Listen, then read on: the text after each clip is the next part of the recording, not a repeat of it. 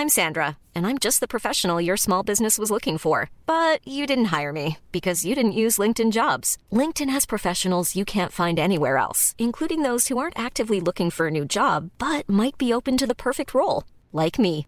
In a given month, over 70% of LinkedIn users don't visit other leading job sites. So if you're not looking on LinkedIn, you'll miss out on great candidates like Sandra. Start hiring professionals like a professional. Post your free job on linkedin.com/people today. J'ai écouté le dernier épisode, Cédric n'est pas là. C'est moi, Monsieur Chaussette, ce soir.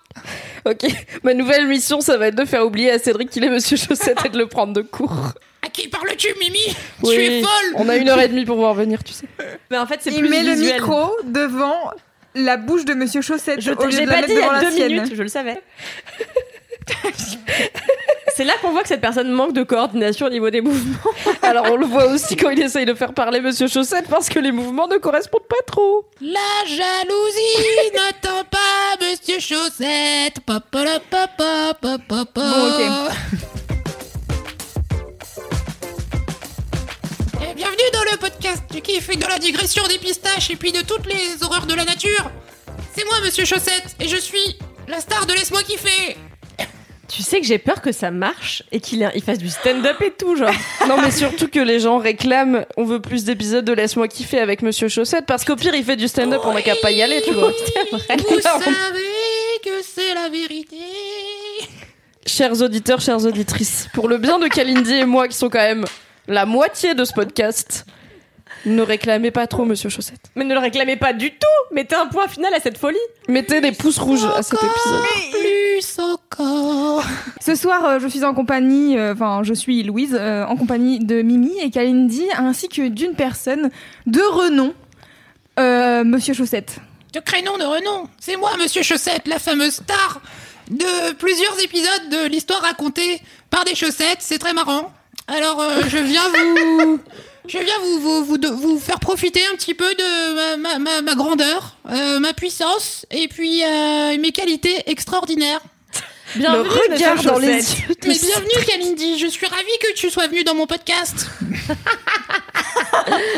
Je vous laisse entendre la voix de Monsieur Chaussette, regardez la durée de l'épisode et reconsidérez vos choix de vie parce que vous allez l'entendre pendant tout le long. Ça va être très bien. On est ravis. Mais moi, je me demande si on devrait pas toutes avoir un espèce d'avatar comme ça, et ou une marionnette, Un ou une peluche, n'importe quoi, un alter ego, et on devrait pas faire un épisode spécial de battle euh, d'alter ego. Je pense que c'était Moi j'ai envisagé. un nounours très mignon, donc je pense que je pars avec un large avantage. Parce que Moi, j'ai un Chaussette élan. est Mais un une battle, on parle. Putain, un élan, c'est cool. T'as dit quoi, toi Ah, J'ai un élan. Moi, j'ai jamais eu de jouet.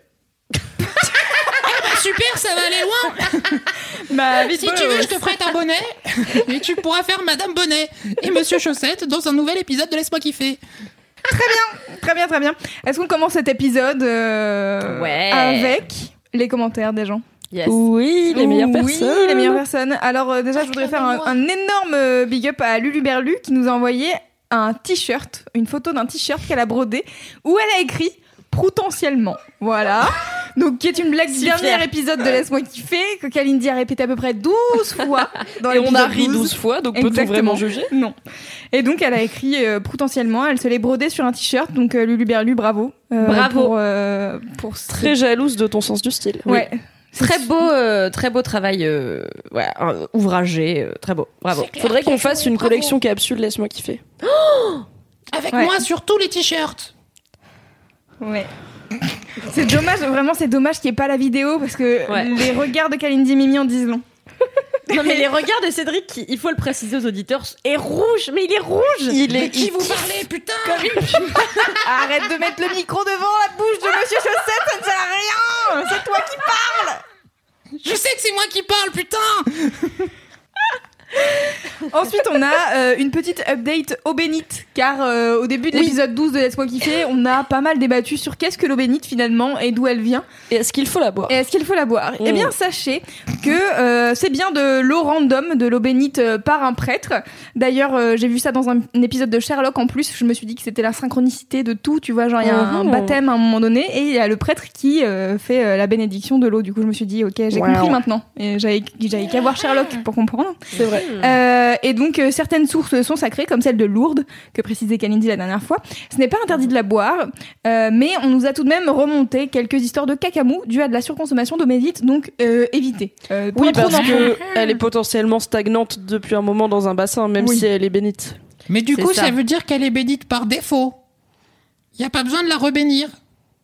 Bah, celle de- d'une source de sacrée. Non, mais ah oui, bah non, ça. oui, là. Elle est, Si elle est elle sacrée. est- elle est là, elle est bénite euh, en sortant du robinet. Alors, on apprend tous les jours. Je peux en Grâce à profiter d'ailleurs pour ajouter un, un commentaire de ma génitrice Ah oui. euh, qui m'a écrit. Je viens d'écouter Laisse-moi kiffer. Vous êtes vraiment des ignares. Le petit machin, comme tu dis, avec lequel on fait le signe de croix au-dessus du cercueil, s'appelle un goupillon. Voilà. Ah, je l'ai, très bien. Eh ben, je l'ai toujours pas. Mais euh, merci quand même. Merci maman. N'hésitez pas à suivre la mère de Kalindi sur Instagram, c'est at meilleure mère. Et c'est vraiment la meilleure On mère. l'adore. Tout à fait. Et sur Wikipédia, où elle corrige tous les gens qui connaissent pas les objets de. de-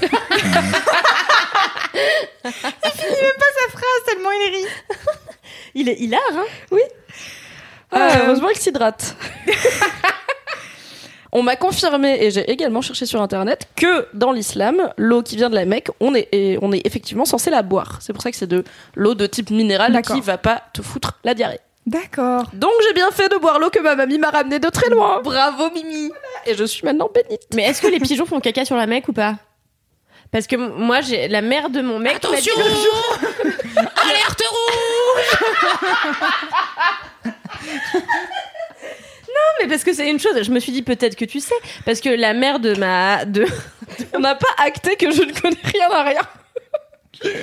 non, Pas mais la mère de mon mec m'a soutenu mordicus que les pigeons ne, ne chiaient pas sur la mec et que ça avait été vérifié. Alors je voulais savoir si tu savais. Peut-être que c'est vrai. Peut-être que ça. Alors faux, écoute, c'est vrai que pas. sur les photos, il y a très peu de caca de pigeons sur la, la Casbah, là, le, le Mhm. grand truc noir. Peut-être qu'il y a juste un dôme. Ou peut-être qu'ils shootent à vue tous les pigeons pour pas risquer de désacraliser un endroit sacré. C'est possible. Potentiellement, c'est possible. voilà, c'était la fin de la parenthèse islam et questions. Ensuite, euh, peuple de Toulouse, je t'ai entendu la dernière fois dans Laisse-moi kiffer, j'ai parlé des briques rouges en disant j'adore le nord euh, de la France et euh, le nord de l'Europe car il y a beaucoup de briques rouges.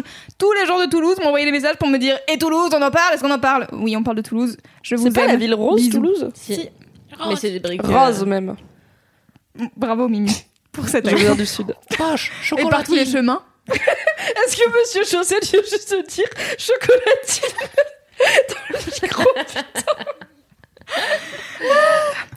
On vous connaît les Toulousains Et euh, alors ça c'est un, message euh, qui date un peu, mais quelqu'un, euh, enfin qui date un peu, c'est une référence qui date un peu. Il y a quelqu'un qui a trouvé un dessin de Codex Urbanus dans la ville et donc qui nous a envoyé du coup une photo de cet animal mi-dragon, mi-reptile, on ne sait pas trop, mais euh, mais du coup il y avait bien écrit Codex Urbanus en, en gros euh, au-dessus et du coup euh, je l'ai montré à Cédric qui n'est malheureusement pas là aujourd'hui, du coup on ne peut pas avoir son avis. Ouais, mais moi je le connais aussi, j'ai passé plein de temps avec lui à mon gros kiff.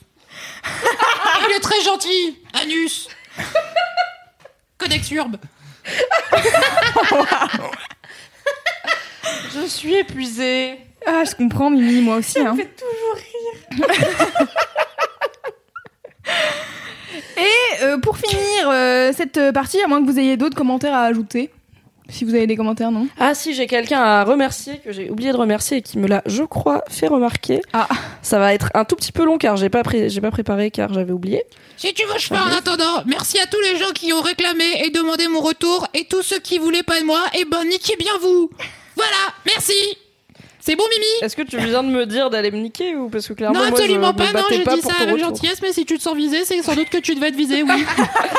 En fait, il y a deux trucs. Il y a une personne qui m'a envoyé un DM Instagram que je ne retrouve pas. Donc si c'est toi, manifeste-toi pour me dire Mimi, t'as oublié de me remercier dans les... Enfin, t'as oublié de me faire un big up dans Laisse-moi kiffer. Parce qu'apparemment, genre, j'avais dit que je le ferais. Et euh, Bah. je ne sais plus La qui est cette personne et je ne sais plus pourquoi je dois lui faire un big up. Donc, Big up à toi. Si ce n'est pas toi, ne m'envoie pas un DM en me faisant croire que c'est toi juste pour avoir un big up dans Laisse-moi kiffer car je le saurais. Il y a un historique de conversation. C'est juste que je l'ai perdu dans mes DM et du coup je pensais l'avoir retrouvé mais non. Mais je vais quand même faire un big up à une autre personne qui dont, dont le pseudo est Inks Peter. Peu compliqué comme histoire, Mimi. Oui, ah bah c'est toujours extrêmement rocambolesque. Donc Inks Peter est une jeune euh, mad qui vit à Berlin et qui a eu la grande gentillesse de m'envoyer un paquet de spätzle au fromage car les spätzle me manquent depuis que j'ai quitté mon est natal. Donc merci beaucoup Inks Peter et j'ai hâte de manger des spätzle au fromage. Qu'est-ce dimanche. que c'est Qu'est-ce que Ah c'est des des spätzle c'est des pâtes aux œufs. C'est un peu euh, texture gnocchi, mais euh, meilleur, je trouve, et un peu plus fin. Et donc, euh, elle m'a envoyé un truc que je ne savais pas que ça existait. C'est des spätzle déshydratés au fromage. C'est un peu genre du mac and cheese euh, alsacien euh, slash allemand. Et euh, tu les tu les réchauffes avec euh, genre du lait ou de l'eau. Et comme ça, tu as un truc, je pense, qui est sur de la comfort food de qualité. Très bien. Donc j'attends qu'il fasse un peu plus froid pour les goûter. Mais merci beaucoup, Inks Peter. Et big up à toi, inconnu, à qui j'avais dit que je ferais un big up, mais j'ai oublié pourquoi. Peut-être que j'étais bourré, auquel cas, désolé. Manifeste-toi. C'était le même soir où t'es rentré et que t'as voulu filmer ta boîte colis volumineux. Très bien. Donc, encore une fois, l'abus d'alcool est dangereux pour la santé à consommer avec modération. Tout à fait. En parlant d'alcool, je voudrais enchaîner sur la drogue. Ouais Car figurez-vous que j'ai une vie de bolos à vous raconter. Ah Une excellente vie de bolos à vous raconter.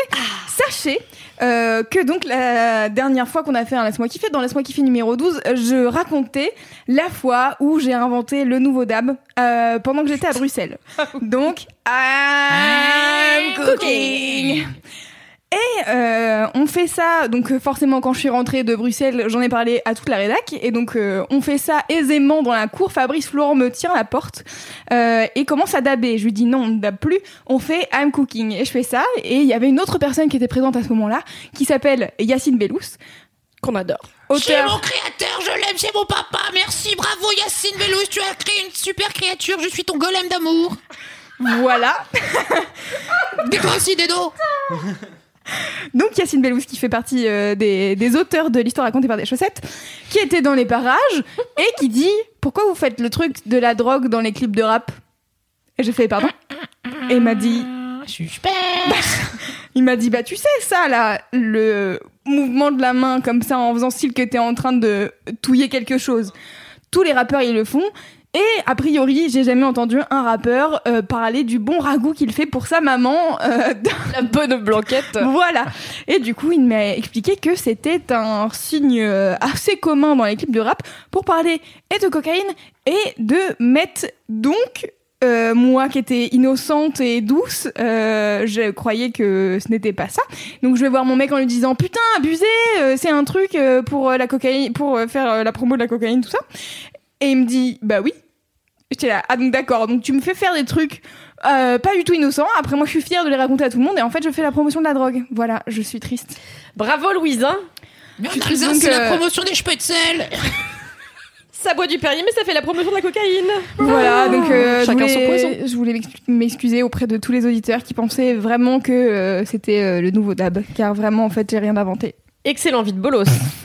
Très très bon. que- faut dire que vraiment, quand j'ai appris ça, j'étais très triste et j'avais même plus envie de faire un cooking. J'étais déçue. Non mais attends, tu te l'as bien approprié, tu l'as détourné. Aujourd'hui, c'est quelque chose de fun Voilà. et de, de- voilà, de pour s'amuser. Et d'innocent. Et de ne pas de du 7 tout. à 77 ans. Tu sais que euh, il m'est arrivé quasiment la même chose il y a quelques années. J'étais au Brésil. À Zo Brésil? J'étais au Brésil, un très joli pays. Euh, J'étais à Rio et en fait, je dormais dans une favela. Et le premier jour où je suis arrivée dans cette favela avec mon mec, on grimpe, on grimpe, on grimpe. Et là, je vois plein de gens faire du cerf-volant et tout. Je dis à mon mec, Oh, c'est tellement romantique. Oh, ça me donne envie d'écrire des poèmes, machin. Bref, on monte et tout. Et il me dit, regarde, il y a encore des gens qui font euh, du cerf-volant, mais c'est sûrement pour euh, signifier l'arrivage de cocaïne et autres drogues. euh, voilà. Et je lui dis, t'es vraiment euh, un cynique. Bien sûr que non. Les gens font du cerf-volant. Là, j'invente un truc. Je sais très bien qu'ils font du cerf-volant. J'ai lu Parce quelque c'est part. joli, voilà. Euh, voilà, je sais que je l'ai lu. Ils aiment faire du cerf-volant. Ils adorent. Ils font ça pour leurs enfants. Ah ouais. Je vais voir le tenancier de notre Airbnb et je lui dis Oh, Joao, euh, c'est romantique euh, cet endroit où tout le monde fait du cerf-volant. Il m'a répondu Oui, c'est la coque qui arrive. J'ai répondu Très bien, bonne journée. Est-ce que tu l'as dit à ton mec bien sûr. Ah, je suis pas malhonnête à ce point-là. Ah, il était fier d'avoir raison. Ah, bah oui, bien sûr. Ça arrive assez peu pas. qu'il il soit content. Bisous Naël. Très bien, voilà, euh, c'était ma vie de bolos. C'est le point drogue de la soirée. Euh, le, point, le point drogue, ne prenez pas de drogue, c'est mauvais pour la santé. Euh, La drogue, c'est mauvais pour la santé. J'espère que vous avez bien écouté Louise. sinon, attention, je viens vous tirer les oreilles. hein. Euh, moi, je suis comme ça, il n'y a pas de. Eh, c'est pas vrai en plus. Elle va pas vous tirer les oreilles. Elle va se mettre devant vous. Elle va écarter les bras, elle va faire. Non mais en fait. euh, Non, mais et après, meuf, va- euh, Voilà. Et après elle va vous hurler dessus en casant des petits gars à des moments. Voilà. Ou frère. Car c'est c'est ma vie, en fait, je suis un mec de, de cité, mais personne ne le sait. I'm cooking. Ah, ok. Est-ce qu'on commence avec les mini-kifs Les mini-kifs, les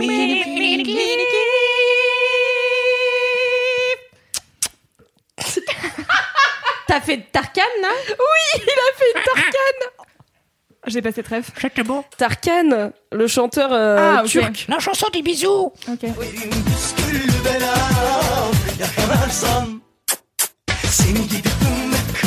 J'ai l'impression que t'es une vieille maquerelle enrouée. C'est très bizarre. Qui veut commencer les mini-kifs Vas-y, Mimi. Putain. Mon mini-kiff, malheureusement, euh, chers auditeurs et chères auditrices, vous ne pouvez pas le partager puisqu'il n'est pas là avec nous ce soir, mais mon mini-kiff est le retour de Cédric dans notre équipe. Car j'aime beaucoup Cédric, il m'a beaucoup Il est manqué. con. Il est nul. On l'aime pas. Il m'a beaucoup manqué pendant Non. ses vacances à Burning Man et je trouve ça trop chouette parce que quand les gens reviennent de vacances, on se rend compte qu'ils nous ont manqué et du coup t'étais pas là et la vie suivait son cours, était revenu et c'était, euh, je parle bien sûr au Cédric qui écoutera cet épisode Oui. car il n'est pas présent. Il nous abandonne, ça fait quand même genre 8 épisodes qu'il n'est pas là mais bon. À peu près, ouais. C'est un bolos, putain. J'arrête pas de vous le dire. Qu'est-ce que tu reproches à Cédric, monsieur Chaussette? Il est con. Je te ferai pas mentir là-dessus. Peut-être qu'il est un peu con, mais peut-être que c'est pour ça qu'on l'aime. Il est con, mais de la mauvaise façon. C'est le pire bolos. Et j'en ai marre de voir sa grosse gueule. Et à chaque fois, il met sa main dans la d'être- chaussette. Putain, j'en ai marre. J'ai l'impression d'être dans Fight Club, c'est très compliqué. Je t'en prie, Mimi, continue. Tout ça pour dire que mon mini kiff c'est de retrouver une équipe au complet avec Oui. Cédric qui m'a beaucoup manqué. Et je sais que à, à écouter les épisodes on dirait que je n'ai que mademoiselle dans ma vie parce que je parle très régulièrement du travail. Mais non je vous rassure j'ai aussi des amis une famille et un mec. C'est juste que je passe l'intégralité de 5 jours par semaine avec les personnes de mademoiselle et que je les aime beaucoup.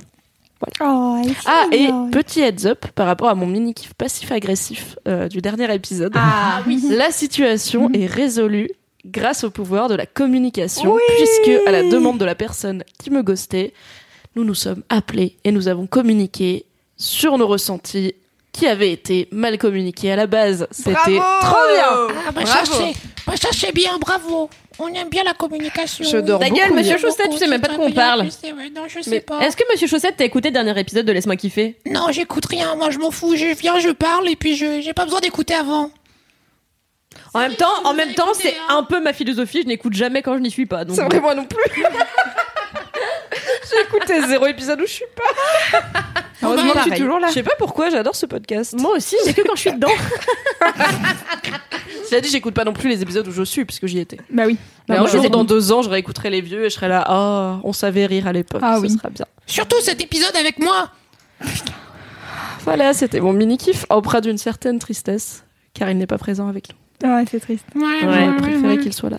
Moi, mon mini kiff, euh, c'était l'absence de Cédric euh, les semaines passées. Ah, je suis d'accord, moi. tu vois, on est d'accord, Kalindi. C'est vraiment pas synchro les mouvements de la main et la voix. Mais tout est une calamité. Cependant, je dois souligner que la robe de Monsieur Chaussette, car Monsieur Chaussette porte une robe, est assortie euh, au micro de Cédric. Ah oui, c'est Enfin, vrai. au micro de, au micro de Monsieur Chaussette. Pardon. micro, oui.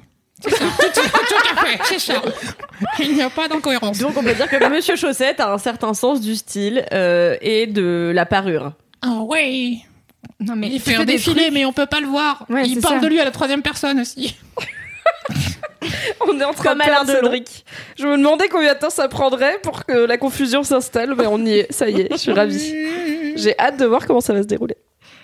Donc, Kalindi, ton mini kiff. Mon, mon, mon mini kiff, euh, qui aurait pu être mon gros kiff. Euh, voilà, il Oui, a fallu choisir. hein. J'hésite, j'ai j'ai hésité, puis voilà.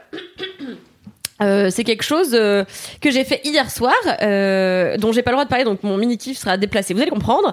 Euh, hier soir, j'ai été bien contre mon gré à la projection de Bohemian Rhapsody, un film qui sortira en 2019, euh, porté par euh, Rami Malek.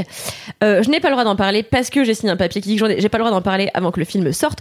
Toutefois, j'ai le droit de parler de son acteur principal, Rami Malek, qui était là hier soir pour répondre aux questions des journalistes qui étaient invités. Oui. C'était trop bien. Et, euh, et euh, mon mini kiff, c'est l'humilité, euh, car Rami Malek est rentré, que tout le monde lui a fait une standing ovation, et que le mec a quand même une jolie carrière. euh, il a fait des trucs assez sympas, et euh, notamment ce film qui va vraiment le révéler, euh, je pense, pour les gens qui le connaissaient pas, euh, qui ont pas vu Mister Robot et qui ont pas vu les petits films dans lesquels il a joué avant, Genre la nuit au musée 2. genre La Nuit au musée 2 ou Twilight. Attends, il était dans Il était Ah dans ouais Twilight. Euh, Oh my god, il hier, bah je ne sais guère, car vraiment j'ai essayé de me rappeler et je pense qu'il fait partie du gang des trous du cul qui vivent en Italie. Ah, les. Volturi. Ouais. Pourquoi je sais ça Et je pense que en fait c'est un des gars qui vient, tu sais quand ils sont dans la neige là, quand ils s'affrontent, c'est un des gars qui court là.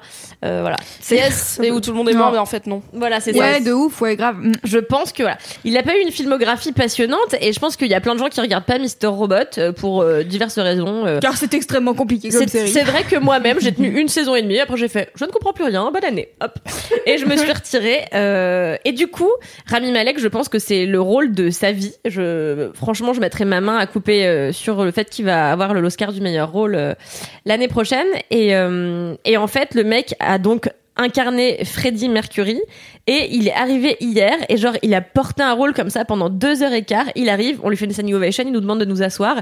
Et après il avait l'air genre un peu timide un peu stressé. Et en fait il a pas arrêté de remercier les gens de regarder dans les yeux et, et de le faire avec sincérité.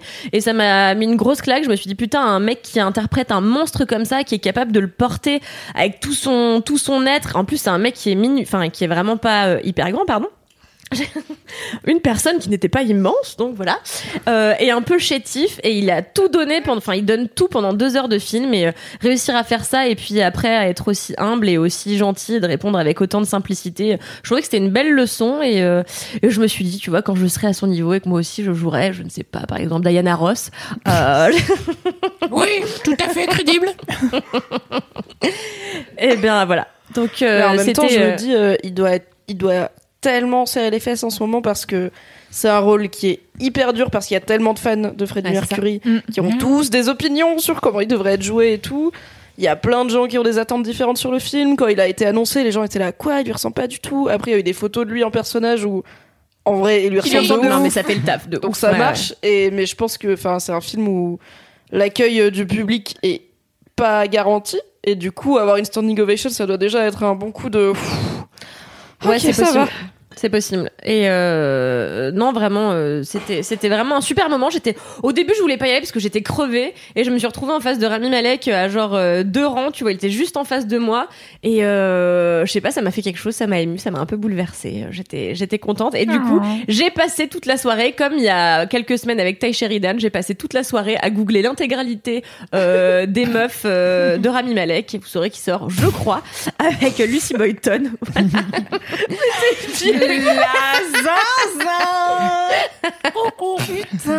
J'étudie toujours avec attention euh, les non. passifs amoureux des, des acteurs que j'aime.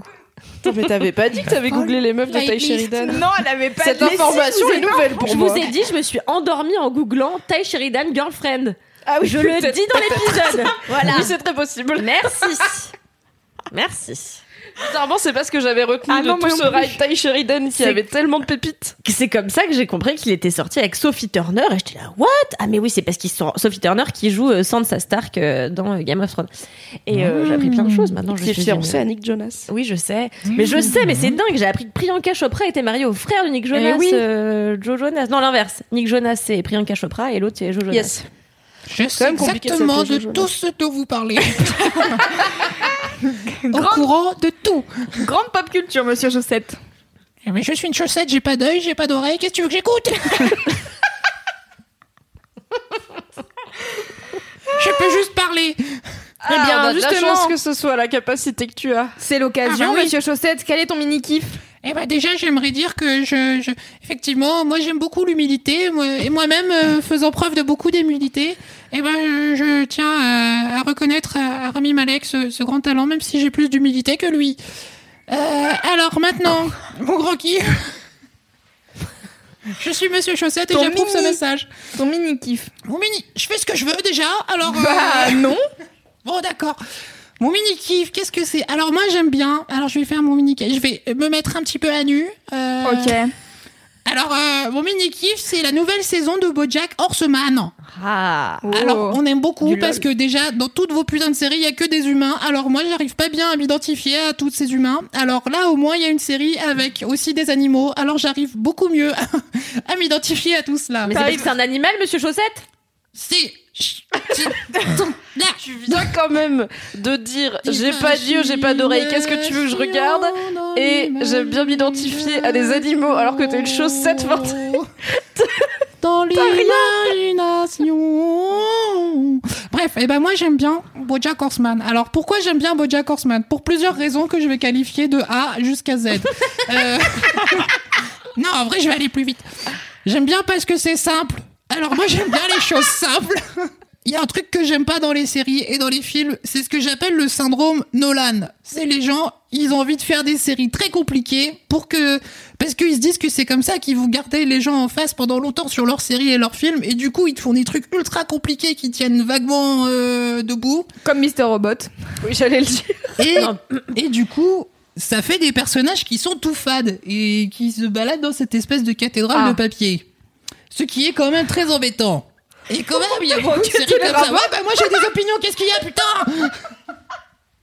Moi je suis là pour vous élever, euh, Ok. là je passe à tout ça. Bref, et ben moi ce que je Je pense qu'il a écrit avant. Bojack Horseman, ce que j'aime bien, voilà, on y revient. En fait, c'est une série sur un cheval qui, oui, c'est une série sur un cheval qui était acteur dans les années 90 d'une sitcom pourrie avec des enfants, on dirait genre la fête à la maison mais avec un cheval. Sauf que ça lui a apporté beaucoup de succès et donc 20 ans après, on arrive, on découvre Bojack Horseman qui est devenu vieux, alcoolique, euh, qui prend de, de qui fait un cooking dans sa bouche. Ah, Et- cooking et donc, qui est cette espèce de vieil acteur acariâtre et casse-couille à qui on colle dans, euh, dans, les, dans les pattes euh, une nana pour faire sa biographie. Donc ça, c'est la première saison de BoJack Horseman. Ce qui est intéressant, c'est qu'au fur et à mesure des saisons... C'est l'histoire de Roger Rabbit. Hein. Non Non, parce que Roger Rabbit, c'est un lapin. Et là, c'est un cheval. Mais j'aime beaucoup Roger Rabbit car je m'identifie aussi. Attends, Monsieur Chaussette, j'ai une question. Ouais. Genre, est-ce que le fait que c'est un cheval. Enfin, les autres, c'est des humains, on est d'accord Non, il y Et a lui, aussi c'est un beaucoup cheval mais d'animaux. humanoïde. C'est un cheval humanoïde et puis parfois il y a des chauves-souris humanoïdes et il y a plein d'animaux humanoïdes et il y a plein de blagues sur le Mais fait aussi que- des humains. Et il y a aussi des humains qui sont souvent des personnages secondaires. Ce qu'on aime beaucoup, nous, les, les non-humanoïdes ou humains.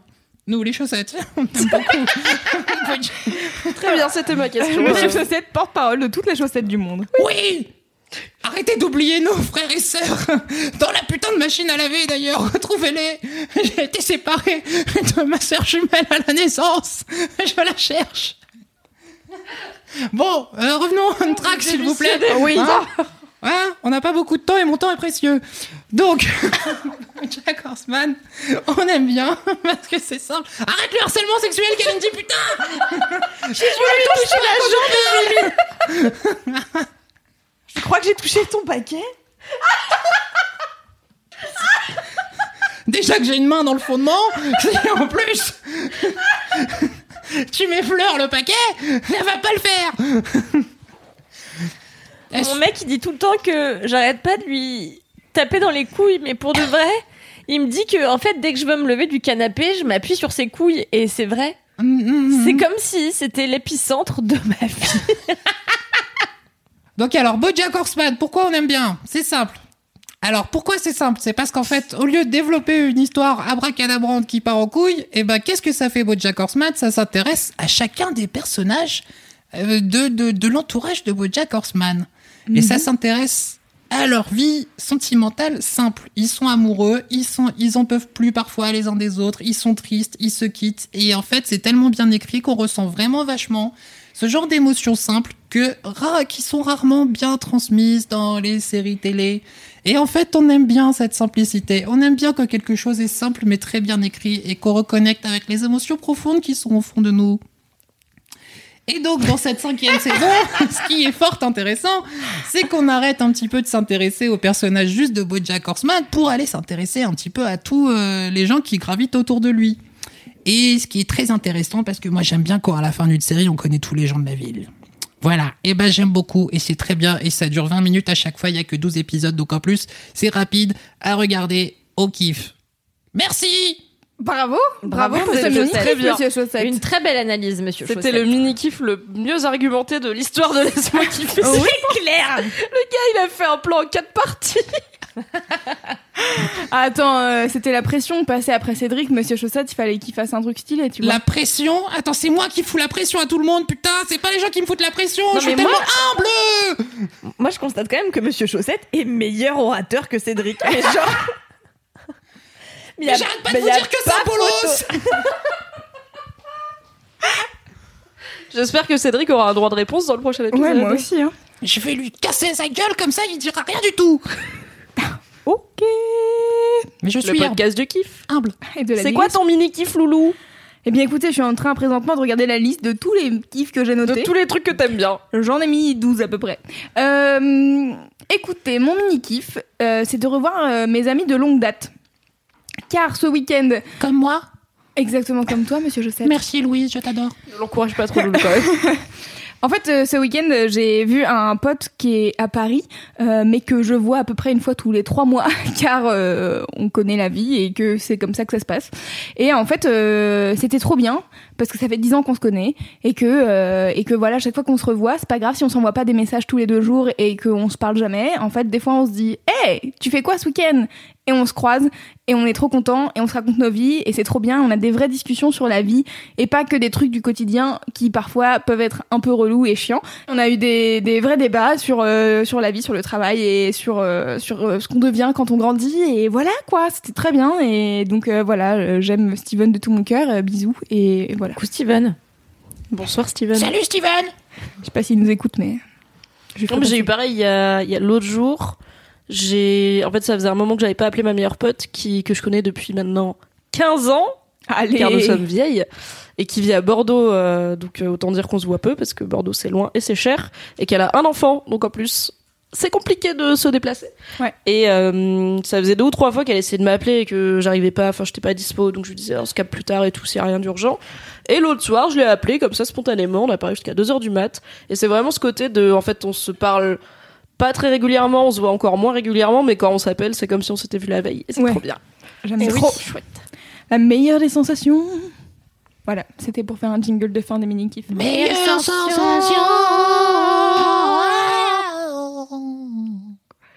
Et c'est l'heure des gros kiffs. Les gros kiffs, les gros kiffs. Oh my god, attendez, excusez-moi, est-ce qu'on peut, est-ce qu'on peut faire pause? Je crois que scandé. je viens de voir Mimi scander, faire, le- faire les, faire les chœurs.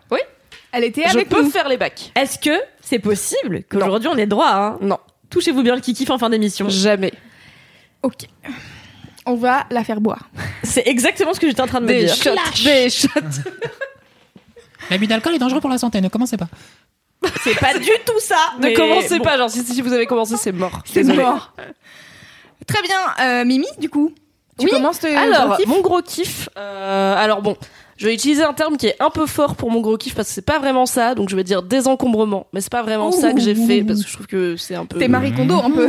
Ouais, je suis grave, très minimaliste. Non, c'est pas vrai. mais en fait, j'ai, alors j'ai deux problèmes. Le premier, c'est que ça me saoule d'acheter des fringues et du coup, je vais jamais acheter de fringues. Genre vraiment, je fais du shopping deux fois dans l'année, dans ma vie, et généralement pendant les soldes. Et ça me saoule parce que je sais pas, il fait chaud, il y a du monde, j'aime pas essayer, ça me casse les couilles. À chaque fois je vois des trucs, je me dis cool, ça m'irait bien, je les essaye, je fais mais tu porteras jamais ça.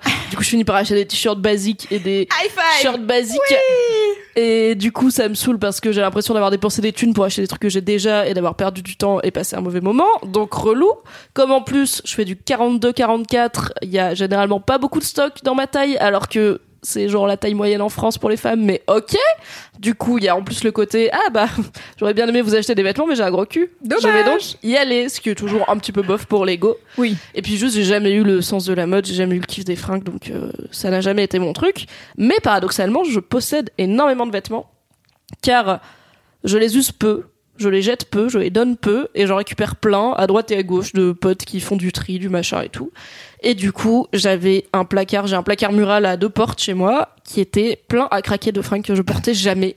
Et ça me rendait ouf parce que j'avais. Mimi la fashionista. Mais c'est que des fringues nulles en plus, genre elles n'ont aucun intérêt, tu vois. C'est juste pourquoi garder ça Parce que j'ai été élevée dans l'idée de ça peut toujours servir, sauf que en fait ma mère elle dit ça ma mère elle dit ça peut toujours servir, mais elle a une maison avec un étage et un garage et un grenier. Moi j'ai 22 mètres carrés, donc non je vais pas entasser des trucs parce que ça peut toujours servir. Et du coup enfin j'ai fait un truc que je voulais faire depuis un milliard d'années, qui est que j'ai trié toutes les fringues que je mets pas, ce qui fait vraiment 9 dixièmes de mes fringues et euh, je les ou que je veux plus mettre et genre j'ai viré mes deux manteaux parce qu'en fait ils me saoulent et du coup euh, je me rachèterai un manteau I guess pour euh, l'hiver et j'ai tout mis dans des tote bags que je ne veux plus comme ça je peux me débarrasser du tote bag et des fringues qui le contiennent à la borne de, de tri de recyclage de vêtements qu'il y a en bas de chez moi parce qu'en fait il y avait deux trucs qui me retenaient de le faire le premier, c'est que je me disais, non, mais je vais les vendre. Mhm. La flemme, frère. Enfin, je renvoie même pas les colis Azos quand ça me va pas. Je vais jamais faire la démarche d'aller vendre des trucs sur Vinted et de parler avec les gens fous des internets de quand tu vends des fringues et qui te disent, sinon je te le prends à 20 centimes. T'es là, mes frères, non! Donc en plus, aller à la poste et tout. Enfin, je l'aurais jamais fait. La preuve, je ne l'ai jamais fait. Et le deuxième truc, c'est que en fait, il y a une recyclerie en bas de chez moi, donc un café associatif euh, qui récupère des trucs, mais il faut parler à des gens et y aller aux horaires d'ouverture. Et du coup, ça fait exactement deux ans que j'habite dans mon appart et deux ans que je n'y ai jamais foutu un pied.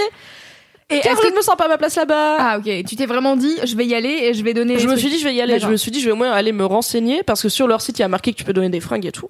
Donc juste aller me renseigner sur euh, est-ce qu'il y a des jours où vous prenez les dons, est-ce que, enfin, je dois les amener dans un contenant spécial, blablabla. J'y- Je suis jamais rentrée dans cet endroit de ma vie alors que je passe devant tous les deux jours. Ok. Donc vraiment, j'ai fini par faire la paix avec mes petits blocages personnels de type parler aux gens ou aller à la poste et j'ai juste fait plein de petits tote bags que euh, j'amène avec l'aide de ma petite sœur que j'embrasse à la borne où on parle à personne parce que tu mets le truc dans la machine et ça marche.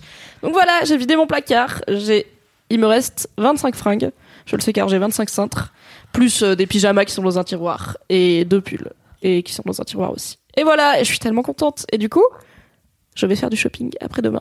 Et j'espère acheter des fringues que j'aime bien et qui changent un peu des t-shirts basiques. Je vais y aller avec mon mec et je vais lui dire, ok, t'es plus looké que moi, essaye de m'aider à être looké. Te plaît. Kalindi. J'essaye de Bravo. mesurer ce que ça fait 25 pièces. Bah, en fait, c'est, c'est 25 cintres avec sur 25 chaque cintre un, un haut et une veste euh, ou une chemise dessus. Et il y a, s'il y a deux cintres pinces où j'ai deux jupes sur chaque, donc quatre jupes. Et deux cintres pinces avec un jean sur chacun. Donc il me reste, si il me reste deux jeans, quatre jupes, trois shorts, euh, une veste chaude et après que des petits trucs et des t-shirts quoi. Donc euh, une de vingtaine de, t-shirts et de vestes. Bon après l'idée c'est que je vais quand même, enfin je vais me racheter des trucs parce que là on commence à être limité et puis même en termes de en fait, tu lessive. peux faire- euh, Oui. Mais en réalité, c'est ce dont on parlait il y a un épisode, je sais plus lequel, laisse-moi kiffer, où tu parlais d'une youtubeuse euh, qui proposait justement de faire plein de, de looks. Voilà, qui proposait de faire un milliard de tenues, je crois 47 ou un truc comme ça, à Ouais. base de très peu de choses finalement. Alors en fait, c'est possible de s'amuser avec euh, finalement assez de pièces. Moi, ça me semble toujours complètement dingue parce que je, en fait, je possède tellement d'affaires que c'est indécent. Enfin, c'est ce que je me dis parfois quand je vais à la cage. Je me dis, c'est indécent. Tu pourrais habiller l'Afrique. Je veux dire, ça n'a pas de, ça n'a pas de sens. Et euh, donc euh, j'aimerais bien faire comme toi et réussir à faire le grand tri. Et ça fait vraiment six mois que je me dis allez, je vais faire un vide dressing. Allez, je vais faire un vide dressing. Allez, je le fais. Je le fais ce week-end et que je ne le fais jamais. Donc euh, Une fois quand même, elle avait calé une date. C'est vrai. Et puis en fait, on a annulé. Pour je ne Ouais. sais plus quelle raison. Sûrement Ah oui. une très bonne raison. Oui. Sûrement, je devais avoir euh, mes règles.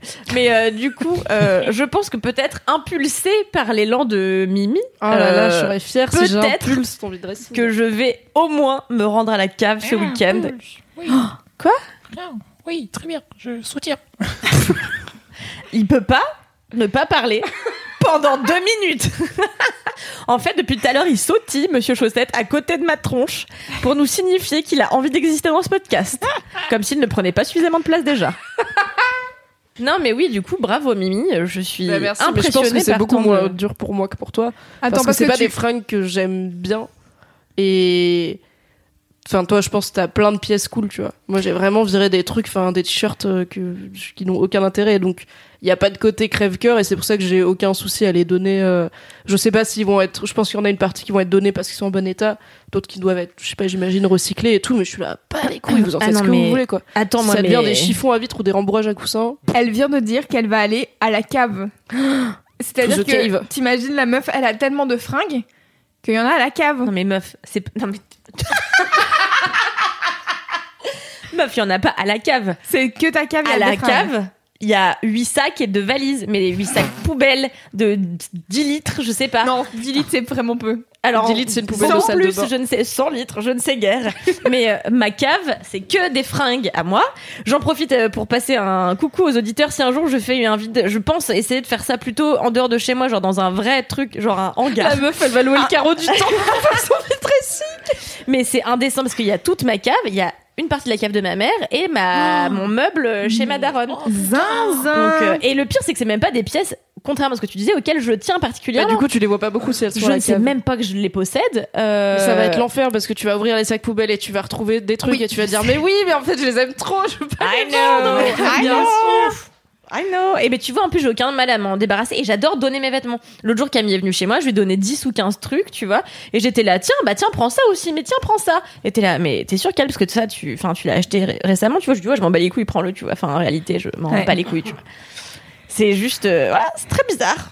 J'écrirai un article là-dessus. On fera une psychothérapie Mais en tout cas, pour revenir à toi, bravo, ça me, ça m'impressionne. Est-ce que tu sens comme de l'air dans ton cerveau? En vrai quand je regarde ma penderie je suis C'était je suis tellement détente. Tu vois le. le pire rire, putain Est-ce que tu, tu sens de l'espace libéré dans ton Oui, cerveau clairement je suis fière de moi et euh, alors je suis pas trop fière parce que à la base je voulais dans la même foulée remplir les sacs et aller les donner mais pour le coup, c'est vrai, j'ai eu mes règles et j'ai eu des crampes de fils de pute et j'étais la baille. Je me suis mise dans mon lit et j'ai regardé Ozark parce que vraiment j'avais pas la foi d'aller dehors et que bon, j'avais fait l'essentiel qui était les mettre dans des sacs que je peux ensuite sortir un par un quand je vais quand je vais au travail. Mais je suis fière et surtout ça me donne envie d'acheter des fringues, ce qui n'arrive jamais. Je n'ai jamais envie d'acheter des fringues dans ma vie, donc je me dis, eh peut-être euh, on peut acheter des trucs cool, on verra, ok. Rendez-vous au prochain épisode Ah ouais. pour savoir si j'ai réussi à acheter des fringues qui ne sont pas des shorts en jean Ah, moi, ou ça me- des t-shirts. Déprime d'aller acheter des fringues. C'est vrai. Mais toi, je, je te trouve toujours ça. bien sapé, tu Mais vois. ouais, toujours, ouais. Ouais. Mais Ah ouais. est-ce que, Bah ouais. mais Bah, est-ce que t'achètes sur internet ou déjà. pas Non. Non. Jamais. Non, jamais j'achète sur internet parce que je connais pas mes tailles et du coup, à chaque fois, je suis là. Franchement, je vais prendre ça à tous les coups, ça va pas m'aller. Je vais devoir le renvoyer. Et comme Mimi, je ne renvoie pas les trucs, donc je préfère ne pas les acheter, simplement. Oui, j'ai arrêté aussi. Et, euh, et en vrai, quand je vais en magasin, euh, c'est ça me déprime quoi. T'essayes 15 trucs, il y en a un qui te va. euh, et comme, je- enfin, même en magasin, tu sais, je prends trois tailles différentes de, du même truc parce que je sais jamais. Parce qu'en t-shirt, euh, j'ai pas un gros gabarit, mais j'ai des gros boobs. Alors du coup, à chaque fois que tu mets un truc, t'es là, ah bah en fait, il y avait plus de tissu, euh, je pensais, mais non, pas du tout. non, c'est un très crop top. c'est ça. Et, euh, et pour les jeans, euh, c'est ma racheter des jeans, c'est ma hantise. C'est-à-dire que elle rit, elle se fout de ma gueule. Mais en fait, euh, quand j'ai un jean qui, qui me va, j'ai parfois j'aimerais l'acheter en 8 exemplaires différents et comme ça je ça Moi, j'ai plein de potes qui font ça euh, parce qu'elles ont soit euh, des hanches larges, soit elles ont des petites jambes, soit au contraire des grandes jambes. Et quand elles trouvent un jean qui leur va, elles en prennent quatre. Ouais, quatre mais fois en le même, fait, tu vois. Le truc, c'est que quand je l'essaye, en fait, c'est qui tout double. C'est je l'essaye et je me dis, ouais, il est bien. Et en fait, je rentre chez moi et je le porte une journée. En fait, c'est le porter une journée. Des fois, je suis là, ah non, en fait, bah du coup, tant pis, je l'ai acheté. Et ouais, mais quand tu dis ah ouais, faudrait que t'ailles sur internet, sur le site de la marque, tu achètes le même à la même taille. ouais, Et après, tu vas te retrouver avec un jean différent pour aucune raison. Oui, j'ai toujours peur que ça soit pas les mêmes trucs. Et donc là, la dernière fois que j'ai acheté un jean, c'est celui que je porte actuellement. C'est un Qui te va jean- très bien. Je voulais un jean taille haute euh, noir. Et en fait, j'ai été à H&M où j'avais le même jean taille haute que j'avais craqué euh, du tout du long de ma cuisse. Ah, on l'adorait ce jean. on adore ce Oh là là là là, c'est mon Ce préféré. petit croissant de cuisse qui dépasse, c'est un bonheur C'est euh, ma marque euh, personnelle. À chaque fois que j'ai un pantalon, il se craque et je le laisse vivre jusqu'à ce que ça atteigne la couture de l'autre côté de, de ma cuisse. Donc je le porte vraiment longtemps. Euh, et en envie fait, de mettre mon nez dedans à chaque fois. Je suis là. Mettre mon nez dedans. Et donc ce jean était moelleux. décédé. Ce jean était décédé, je me dis il faut que j'en achète un autre. Je vais chez H&M pour me dire je vais acheter exactement le même. Bien sûr, ils n'ont plus les mêmes car ils sont trop cons du cul. Et du coup, je vais euh, chez Monkey en me disant je vais bien trouver un truc. Et j'ai dû en essayer mais quatre différents avant de trouver un truc basique, taille haute, noir, slim. Enfin, je veux pas des trucs compliqués en plus. Et je suis là, franchement, euh, ça me saoule, ça me Mais je suis d'accord, euh, je trouve que les jeans, c'est ce qu'il y a de plus compliqué à acheter. Hein. Franchement, Ouais. euh, moi non plus, les jeans, j'y arrive pas. Genre, euh, pareil, des jeans, je crois que c'est le truc que je possède le moins. Je dois en avoir trois. Et en général, euh, soit c'est trop court, soit c'est trop large au niveau des hanches et pas assez slim après, soit c'est l'inverse. Je suis nulle en jean aussi. Mm. Mais celui-là, il est parfait. T'aurais dû te l'acheter direct en deux, trois Bah exemplaires. ouais. Je vais aller faire ça avant Pour ton Noël, je de vais t'acheter 8 tailles hautes noires chez Monkey. Ça va vite te coûter cher. Ouais, c'est clair. c'est budget. Monkey, On va faire une cagnotte. 88, Pour les auditeurs 32, de- ouais, on va faire un Patreon, euh. laisse-moi kiffer, qui sera entièrement dédié à couvrir ton cul avec des jeans. Très bien, formidable.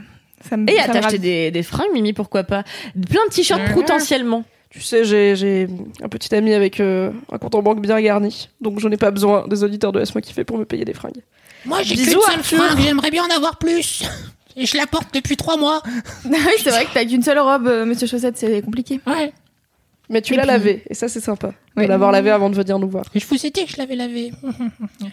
Regardez ma douce chevelure depuis que j'ai été lavée. Ouais, ouais, ouais. On dirait une éponge. Non, mais là, en tout cas, il faut, il faut souligner le fait qu'il il a enfin compris. Depuis tout à l'heure, il parle bien dans son micro. De qui Tout tu en sachant parles, que- Monsieur Chaussette est éloigné de son corps et il s'en sort, il arrive à faire les Oui. deux à la fois. Je On trouve a dissocié les deux activités. J'en peux plus. Il a... Est-ce que t'as fait du piano Je trouve que tu dissocies plutôt bien tes, tes mouvements. Plutôt Je peux batterie, pas tu faire sais. de piano, j'ai pas de bras. Je peux jouer de la flûte. Mais euh, une seule note. De l'harmonica, tu peux. Je vais jouer de l'harmonica, oui. Mais j'ai pas été en prison encore. Quoi? L'harmonica, mais- on a en prison comme dans les westerns. C'est une très vieille personne. Oui. Je propose qu'on enchaîne avec le gros kiff de Kalindi. Le gros kiff Oui. de Kalini. Le gros kiff de. Kalindi. Cracralala. Le mec il pose son micro. Mais il se fatigue lui-même en fait, il est en train de s'épuiser mentalement. Il dort dans un dab. Regarde, il Kalindi, quel est avec les minutes qui bonifient. Mon gros kiff, c'est la dorade. Euh, et- J'ai failli en parler. Bref, vas-y, je t'en prie. c'est vrai? Alors, euh, la dorade euh, est un poisson blanc, déjà, faut, pour remplacer ça dans les esprits. Euh, et la semaine dernière, pour l'anniversaire de Queen Camille, je suis allée avec euh, Louise Petrouchka, Queen Camille et donc moi-même, puisque c'est moi qui parle. Et euh, Non mais avec Monsieur Chaussette, c'est jamais clair, tu sais. donc bon, tu fais Moi bien le aussi, ça m'a un peu mindfucky. Et du coup, nous sommes allés, sur mes beaux conseils, tenter un restaurant que je voulais tester depuis longtemps, qui s'appelle Déviant et qui se trouve être non loin de notre rédaction, c'est-à-dire dans le 10e arrondissement de Paris. Et c'est un restaurant qui est en fait juste un comptoir et euh, sur lequel on mange, euh, auquel on mange debout. Donc, euh, nous étions euh, à ce comptoir en train de boire des coups. Il faut savoir que par hasard, euh, ils ont embauché à ce bar que des gens très jolis, euh, que des hommes, Vraiment par un hasard. gros hasard. Par que des hasard. hommes aux boucles légères, euh, à la barbe le- soyeuse. Le même hasard que Abercrombie and Fitch. Ouais. des brins barbus euh, Ah, qui te regardent bien dans les yeux dès qu'ils te parlent et tout. Et t'es là genre arrête d'en faire trop, vraiment. Voilà. Tu es sympa mais On les connaît les brins barbus qui regardent trop dans les yeux. Ils étaient plus châtains. Mais bref, euh, passons ce détail. Euh, j'ai goûté leur dorade. Et euh, donc, en fait, mon kiff, j'ai commencé par dire ta gueule. J'ai commencé par dire. J'ai commencé par dire que c'est la dorade, mais c'est pas vraiment la dorade. C'est, c'est- vous allez comprendre. La dorade dans son ensemble en tant que poisson. Alors j'adore les dorades autant que les flétans probablement, D'accord. Euh, même plus car je trouve leur goût plus raffiné. Mais bref, donc j'ai mangé la dorade crue, euh, juste marinée dans une huile d'amande douce qui était juste délic- c'était délicieux et recouvert de groseille. Bref, je me suis dit que j'allais refaire ça à la maison. Mais mon kiff, plus globalement, c'est la nourriture et j'ai décidé, du coup j'en profite pour faire mon autopromotion, que j'allais lancer une série de vidéos sur mon Instagram en story où je vais Trop oui. fort. Eh, Vous avez Bravo. tout fait votre C'était un promo à placement moment donné. Oui. Bien joué. J'ai décidé, dites-moi, chers auditeurs, chères auditrices, si cette idée vous plaît, n'hésitez pas à m'écrire en DM sur Instagram. Euh, J'ai envie de faire des stories dans lesquelles je vais euh, voir des films euh, chez moi le soir en DVD, bien sûr. Et quand j'ai choisi un film à regarder, je vais imaginer un plat qui me ferait penser à ce film et je me filmerai en train de faire ce plat. Ça, et après je mangerai ce plat en regardant le film. Voilà.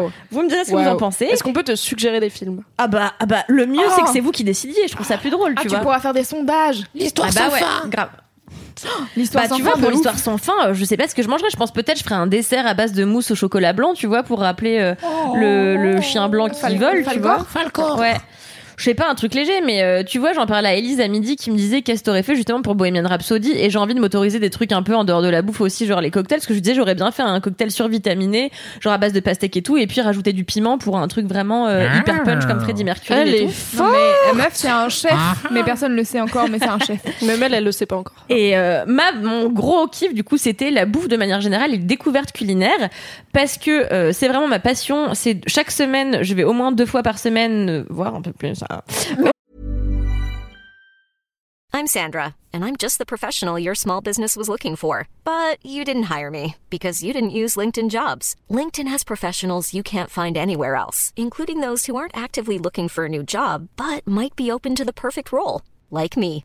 In a given month, over 70% of LinkedIn users don't visit other leading job sites. So if you're not looking on LinkedIn, you'll miss out on great candidates like Sandra. Start hiring professionals like a professional. Post your free job on linkedin.com/people slash people today. Au, resta- au restaurant le soir, putain, je suis en train de réaliser que ma mère va écouter ce podcast. Euh, Hâte meilleure mère, on l'embrasse. La meilleure mère qui découvre que sa fille ne s'arrête jamais d'acheter des fringues et qu'en plus elle mange au resto tous les deux jours. c'est faux, maman. Euh, et, euh, et donc, voilà. Et lundi, euh, j'ai été faire une dégustation de ramen euh, pour la sortie d'un film. Et euh, j'ai rencontré un chef qui m'a parlé de son amour pour les ramen. Et il m'a raconté à quel point lui ça lui évoquait quelque chose de familial. Parce que le premier ramen qu'il a mangé c'est sa mère qui lui a fait déguster. Et tu vois il en parlait avec les yeux qui pétillaient de quelqu'un de passionné et qui arrive à transmettre toutes ses émotions par la bouffe. Et j'étais là mais c'est ma passion, bordel. J'ai envie qu'on me raconte des histoires de bouffe. euh, J'ai envie qu'on me parle de bouffe, qu'on en mange devant moi, qu'on m'en donne à manger, euh, qu'on m'en fasse sur ma tête. J'en mangerai sur la tête d'un lépreux. Enfin, tout ce qui peut exister avec la nourriture. C'est parti en live? Mais ça me rappelle euh, quand Cédric, euh, qui n'est malheureusement pas là, parlait de parlait de la série euh, Netflix euh, sur euh, justement tout J'ai le regardé chef depuis, ouais, c'est euh, trop. Delicious. Ugly Delicious. C'est vraiment trop bien. Ah, t'as bien suivi, monsieur Chaussette, les conseils de Cédric. C'est moi qui lui ai Toi conseillé. qui n'as pourtant jamais écouté ce podcast, euh, car tu Car n'as tu ni n'as pas oreille ni, ni yeux, même si ça n'a pas beaucoup d'influence sur Je l'ai bien sur les lèvres. sur les lèvres de la télé. Télépathiquement. Je ne sais pas ce que je raconte. Sauvez-moi. Euh, voilà, donc. Est-ce que tu euh, ferais pas ça à des reportages aussi avec des mais chefs c'est et tout c'est exactement mon- franchement c'est un, un truc que j'ai trop envie de faire et euh, je sais pas comment le faire ni dans combien de temps ni voilà ni quels seront les supports et tout mais euh, c'est vraiment un truc que j'ai depuis toute gamine et j'ai eu la chance d'avoir des parents qui ont toujours en fait j'ai jamais mangé un plat tout préparé de ma vie entière j'ai toujours eu des parents en fait quand j'étais petite euh, mon père voulait pas me mettre à la cantine du coup il me il venait me chercher tous les midis à l'école et il me faisait à manger et donc j'ai jamais été à la cantine à part deux fois dans ma vie où j'ai mangé des petits pois le seul truc que j'ai testé bref euh, et du coup mon père me venait me chercher à midi et il me faisait des plats euh, tous les midis différents. Ma mère m'a toujours beaucoup cuisiné pour moi et ça m'a toujours passionnée. Donc j'ai refait moi après et j'ai développé toute seule euh, mon goût pour la cuisine. Et euh, c'est vraiment euh, je crois un des trucs qui me passionne le plus au monde. Et j'aime quand les gens me racontent de belles histoires sur la nourriture. Et il y a plein de gens qui m'écrivent sur Instagram pour me dire que euh, que eux aussi sont passionnés par les ramen et par plein de trucs et je me dis bah si vous avez des belles histoires à me raconter sur la nourriture je suis preneuse j'aime écouter ce genre d'histoire. Voilà je suis ça me rend heureuse. Merci la boue. Est-ce que je peux poser une question euh, peut-être un peu indélicate? Euh, Pourquoi t'aimes pas les petits pois? Tu cherches la merde tu cherches la merde. Pas du tout. parce que c'est un putain de légume fourbe sa mère. Quoi? Mais elle Il le est sait, petit, il est rond, il est vert, il a le goût de pois, c'est un petit pois. Non, c'est c'est fourbe, mais c'est pas pour ça que c'est fourbe, tu comprends rien, Mime. C'est fourbe parce que comme le fucking maïs, ça t'indique un truc que c'est pas. C'est-à-dire, ça te dit, je vais être euh, sécos, car quand c'est quand il est frais ton petit pois, il se recroqueville comme un vieux une, une vieille couille. Il fait comme ça, il se recroqueville et du coup tu dis ah ça va être un peu croquant sous la dent et à l'intérieur c'est crémeux. Ouais.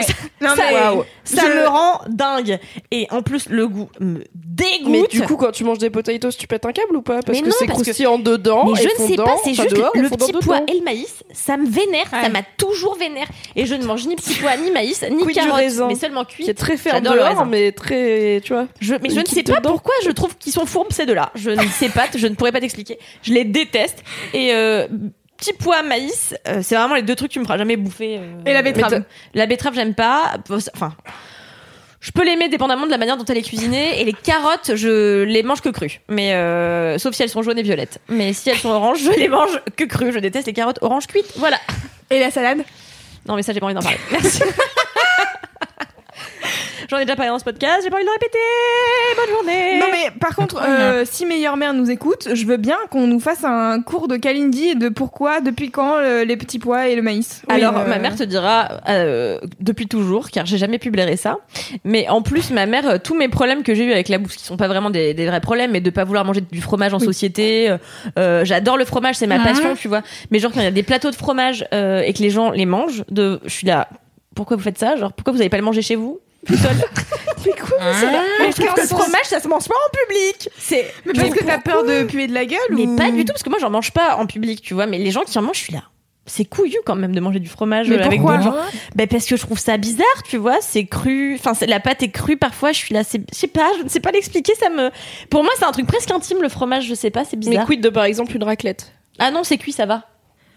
Ah, ça J'aurais fait dû sens. M'en douter. Mais oui. Et la des, tartiflette, des, ça des va. sushis, du poisson cru. Ah, ça me dérange pas du tout. C'est le fromage en fromage. particulier. Je sais pas. Il y a un truc qui, je trouve, c'est intime le fromage. Mmh. Et euh, et depuis toute petite. Fromage de bite. Et tu, tu sais que c'est peut-être pour ça. C'est peut-être à cause du fromage de bite Ah. et de ce vieux sketch. Putain, ça me rappelle ça. C'est les inconnus ou les nuls, je me souviens plus. Tu Les sais qu'ils font genre, c'est les nuls, hein, qui font genre et qui servent à dans une foire au vin ou je sais, euh, sais plus quoi. À un vieux lui disent tiens, regardez, mangez mon beau fromage. L'autre il mange, il disait bah c'est du fromage de bite. Putain, je viens d'y penser. Ah, C'est peut-être pour ça. T'as Chez peur de te faire avoir. Monsieur Chaussette débloque vos problèmes psychologiques depuis l'enfance. Tu vas te demander un chèque à la fin, ça va être C'est compliqué. peut-être pour ça, mais non, je sais pas. Et en fait, à, à Noël, j'ai toujours ce problème où tout le monde. euh, Enfin, c'est cool parce que maintenant les gens ont compris et toute ma famille est là. Cal, tu veux un peu de. Ah non, ouais, c'est vrai, désolé. Et genre vraiment, tout le monde le sait, tu vois. C'est plus personne m'emmerde avec ça, quoi. Et donc euh, parfois, ma tante, pour rigoler, parce que c'est une petite rigolote, ma tante Poutou, on l'adore, on la salue bien fort. Salut. Et euh, elle me, elle me dit tiens, ma chounette, tu iras le manger dans les toilettes. hein. Et est-ce que tu le fais? Non, parce que va pas Il faut pas manger deux aux trucs toilettes, s'il vous tu plaît. vois, genre euh, le fromage et les toilettes, ça, ça- un peu trop loin dans le. Merci. C'est complètement fucké du cul, quoi. Ah ouais, voilà. Bah, je suis ravie que t'aies parlé de ça dans Laisse-moi kiffer. J'espère qu'il y a d'autres gens qui euh, n'aiment pas les petits pois et le maïs parce que c'est fourbe et qui ne mangent pas de fromage en public. Si Mais vous qui est les très aimez pas bizarre- pour une autre raison, ça ne marche pas. Il faut que ce soit parce qu'ils sont fourbe. fourbes. Envoyez-nous Mais tous les légumes à légumefourbe@mademoiselle.com pour qu'on puisse faire la Ça liste. fait longtemps Ça Ça fait des bien longtemps. Monsieur Chaussette, c'est un peu un fanboy quand Oui. même. hein. Mais euh, ce qui est très étonnant, c'est que je mange tout. Tu vois, je peux manger des tripes, euh, des escargots, tous les produits de la mer, des trucs vraiment chelous. Et ces deux fils de pute là, je sais pas, ça me. C'est comme me- les crabes. Ça me trigger, fou, quoi. Voilà. Mais, Mais non, alors, les crabes, elle les mange en plus. Ah, J'adore ça. Elle les Putain, déteste, mais elle les mange. quand j'étais à Bali, non pas à Bali, au Vietnam, là cet été, oh, à midi, je me suis commandé un gros crabe à la sauce tamarin. Et genre, je l'ai mangé, j'étais là, nique bien ta mère. Voilà.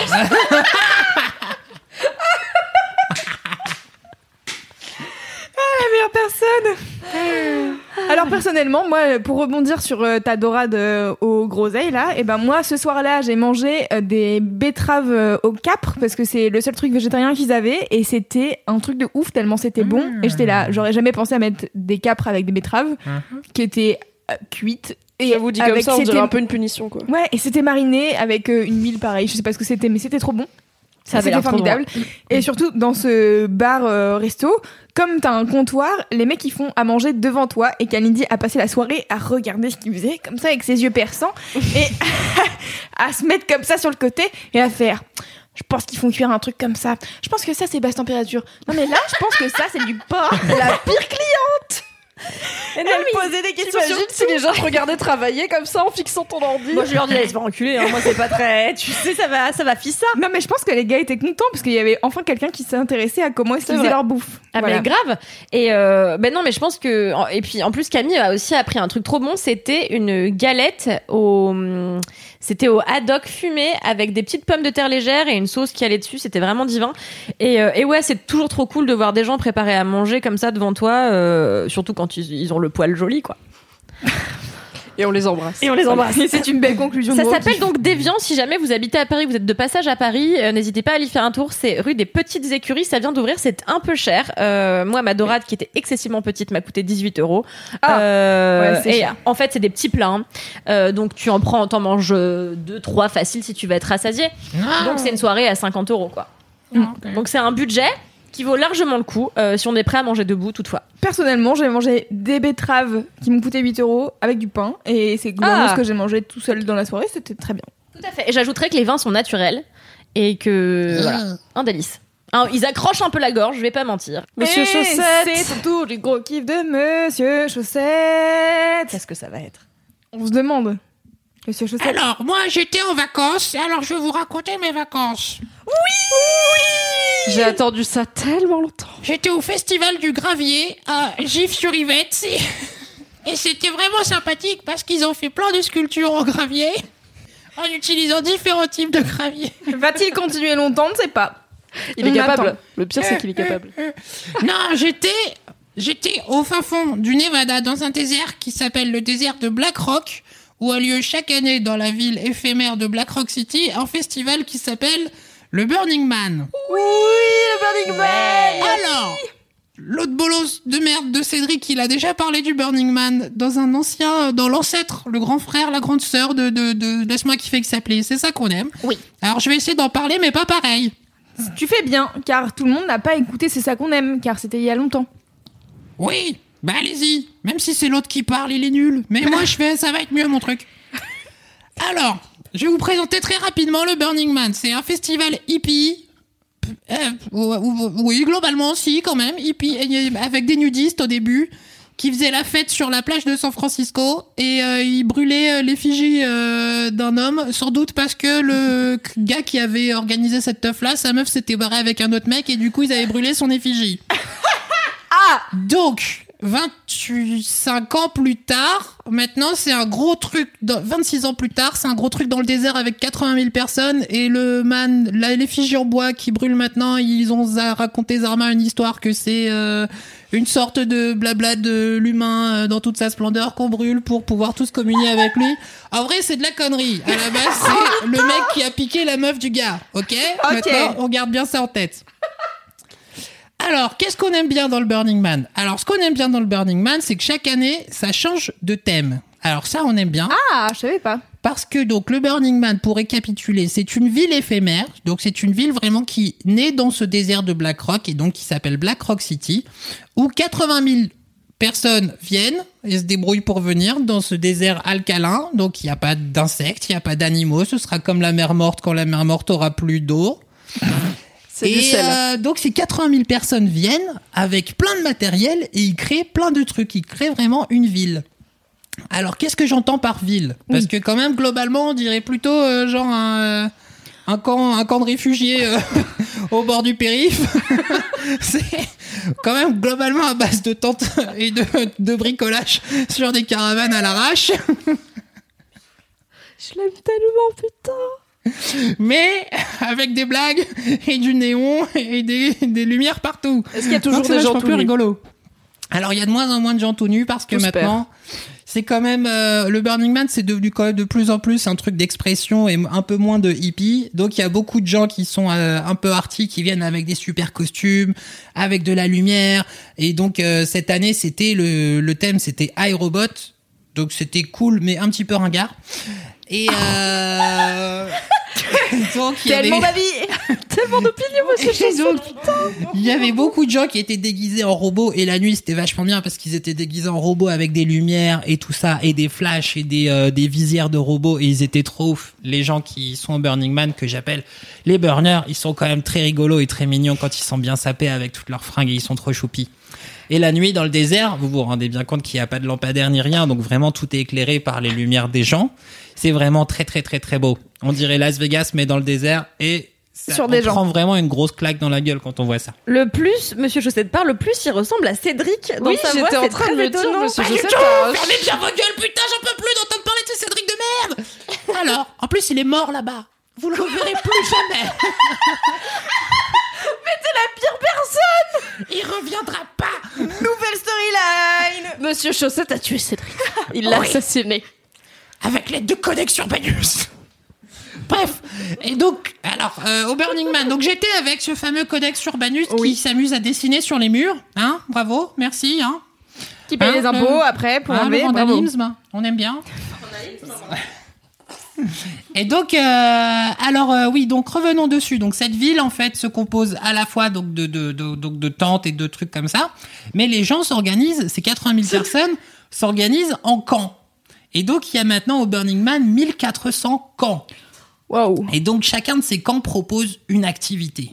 Il y T'étais en a dans lequel? certains. Moi, j'étais dans un, j'étais dans un camp avec euh, des randonneurs hippies euh, du Nevada euh, qui réparent des vélos. Ce qui est très important parce qu'on se déplace beaucoup en vélo là-bas. Ah oui. Et donc les gens, comme c'est un putain de désert, et ben leur chaîne elle se casse, leurs pneus ils se crèvent, ils gonflent leurs pneus comme des bolos jusqu'au maximum. Donc quand il fait chaud, ça explose et après ils sont comme des cons au milieu du désert et ils reviennent à pied.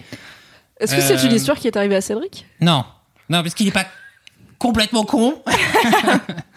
Mais beaucoup des gens qui arrivent là-bas font du vélo pour la première fois et ils sont cons. Ils font n'importe quoi avec leur putain de vélo. Et après, c'est à nous de les réparer. Alors, bon, bah, c'est pas Bon. grave ça. Bah, C'est vraiment. C'est un, Un c'est un- bon c'est un en- kiff. c'est un endroit avec beaucoup de bonheur et de bienveillance. Il est vénère, monsieur Chaussette, je comprends. Mais c'est ma, moi, c'est ma personne préférée, perso. Mais putain, mais tu vas dans un endroit avec 80 000 hippies là, ils sont tous casse-couilles, j'en peux plus. Ils sont mignons, mais ils sont casse-couilles. Alors.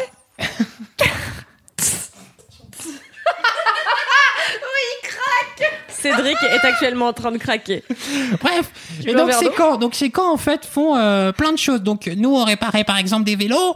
Il y a des camps où ils font à bouffer. Alors il y a des Belges par exemple qui sont dans le quartier, euh, dans, dans le grand quartier euh, gay du Burning Man, qui font des frites tous les jours Ils peuvent avec pas s'en empêcher, putain, mais Ils- faites autre chose les Belges. Ouais, Il y avait des Bretons qui faisaient des crêpes aussi. Hein Bonjour les Bretons, faites autre chose dans votre putain de vie en festival que de faire des crêpes et des galettes saucisses. Merci. Même si on aime bien. Des complètes tomates saucisses J'ai les complètement Québécois. changé d'avis. Et les Québécois qui font de la poutine aussi, hein. Il y a un camp qui fait Midnight Poutine, qui fait de la poutine tous les soirs à minuit. Évidemment, ils sont tous québécois. Merci. hein. Vous savez que les gens vont nous haïr. Mais non, ils Ou haïr aiment. Monsieur Chaussette pour qu'il revienne plus jamais. Ok, j'ai compris. Mais non, vous allez clamer mon nom à tout jamais. Bref. Les gens vont l'adorer, c'est sûr. Ah oui, c'est sûr. Donc, donc, donc, donc, euh, tous ces camps. Et donc, parmi ces camps, il y a aussi d'immenses euh, des camps de 300 ou 400 personnes qui font euh, des, des, euh, des, des endroits où on danse, là, des, des danse clubs, euh, avec des bars. Ah oui, c'est vrai. Il a pas vraiment besoin d'être devant le micro. Donc, ils font des clubs qui peuvent être ouverts le matin au lever du soleil, qui peuvent être ouverts pendant l'après-midi, qui peuvent être ouverts pendant la nuit. Et donc, euh, avec euh, des DJ, j'avais entendu, donc il y a à peu près 2300 DJ sets pendant l'intégralité du Burning Man. Donc, il y a vraiment de la musique pour tout le monde. Euh, que tu aimes euh, le funk ou que tu aimes la grosse techno hardcore bien vénère, il y aura beaucoup d'endroits pour toi à chaque moment de la journée pour écouter tout ça et danser autant que tu veux jusqu'à ce que jusqu'à ce que t'en puisses plus et que tu t'effondres dans le désert et que tu t'endormes dans la poussière. Alors après, il y a aussi des camps qui font euh, des, des trucs d'orgie, euh, des donjons où les gens se fouettent.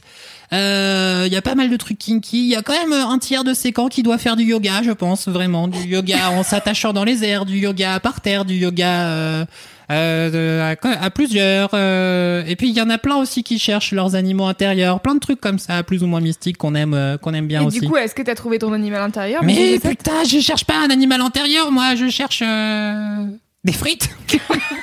Bah merci les Belges du coup. Bah oui. J'adore les Belges, ils sont trop Non gentils. mais qu'est-ce que tu fais à Burning Man depuis Alors toutes ces qu'est-ce années, que tu Monsieur fais Chaussette à Burning Man? Et bah du coup tu te promènes car c'est comme une ville que tu aimerais beaucoup et à laquelle tu retournes et à chaque fois les magasins ils ont changé, les gens qui font les trucs ils ont changé, les activités elles ont changé et puis du coup tu vas te promener et surtout c'est comme si toute la déco de la ville avait changé chaque année car le Burning Man c'est aussi euh, beaucoup beaucoup de créations artistiques avec la voix de Monsieur Chaussette des créations artistiques qui sont toutes en rapport avec le thème de l'année. Par exemple, il y a deux ans, le thème c'était euh, Da Vinci, et donc il y avait plein de créations artistiques toutes pétées avec des humains, là, des, les humains de, de, de Léonard de Vinci, euh, et le man, il était lui-même comme un truc de Léonard de Vinci dans un cercle de l'homme parfait, et il y avait plein de machins autour euh, de trucs plus ou moins, euh, plus ou moins euh, punk. Ok. Steampunk. Steampunk Yes, Ouais, oui merci C'est Mimi qui vient de t'apprendre un truc sur la musique. Je suis choquée. Mais Mais non, c'est pas de la musique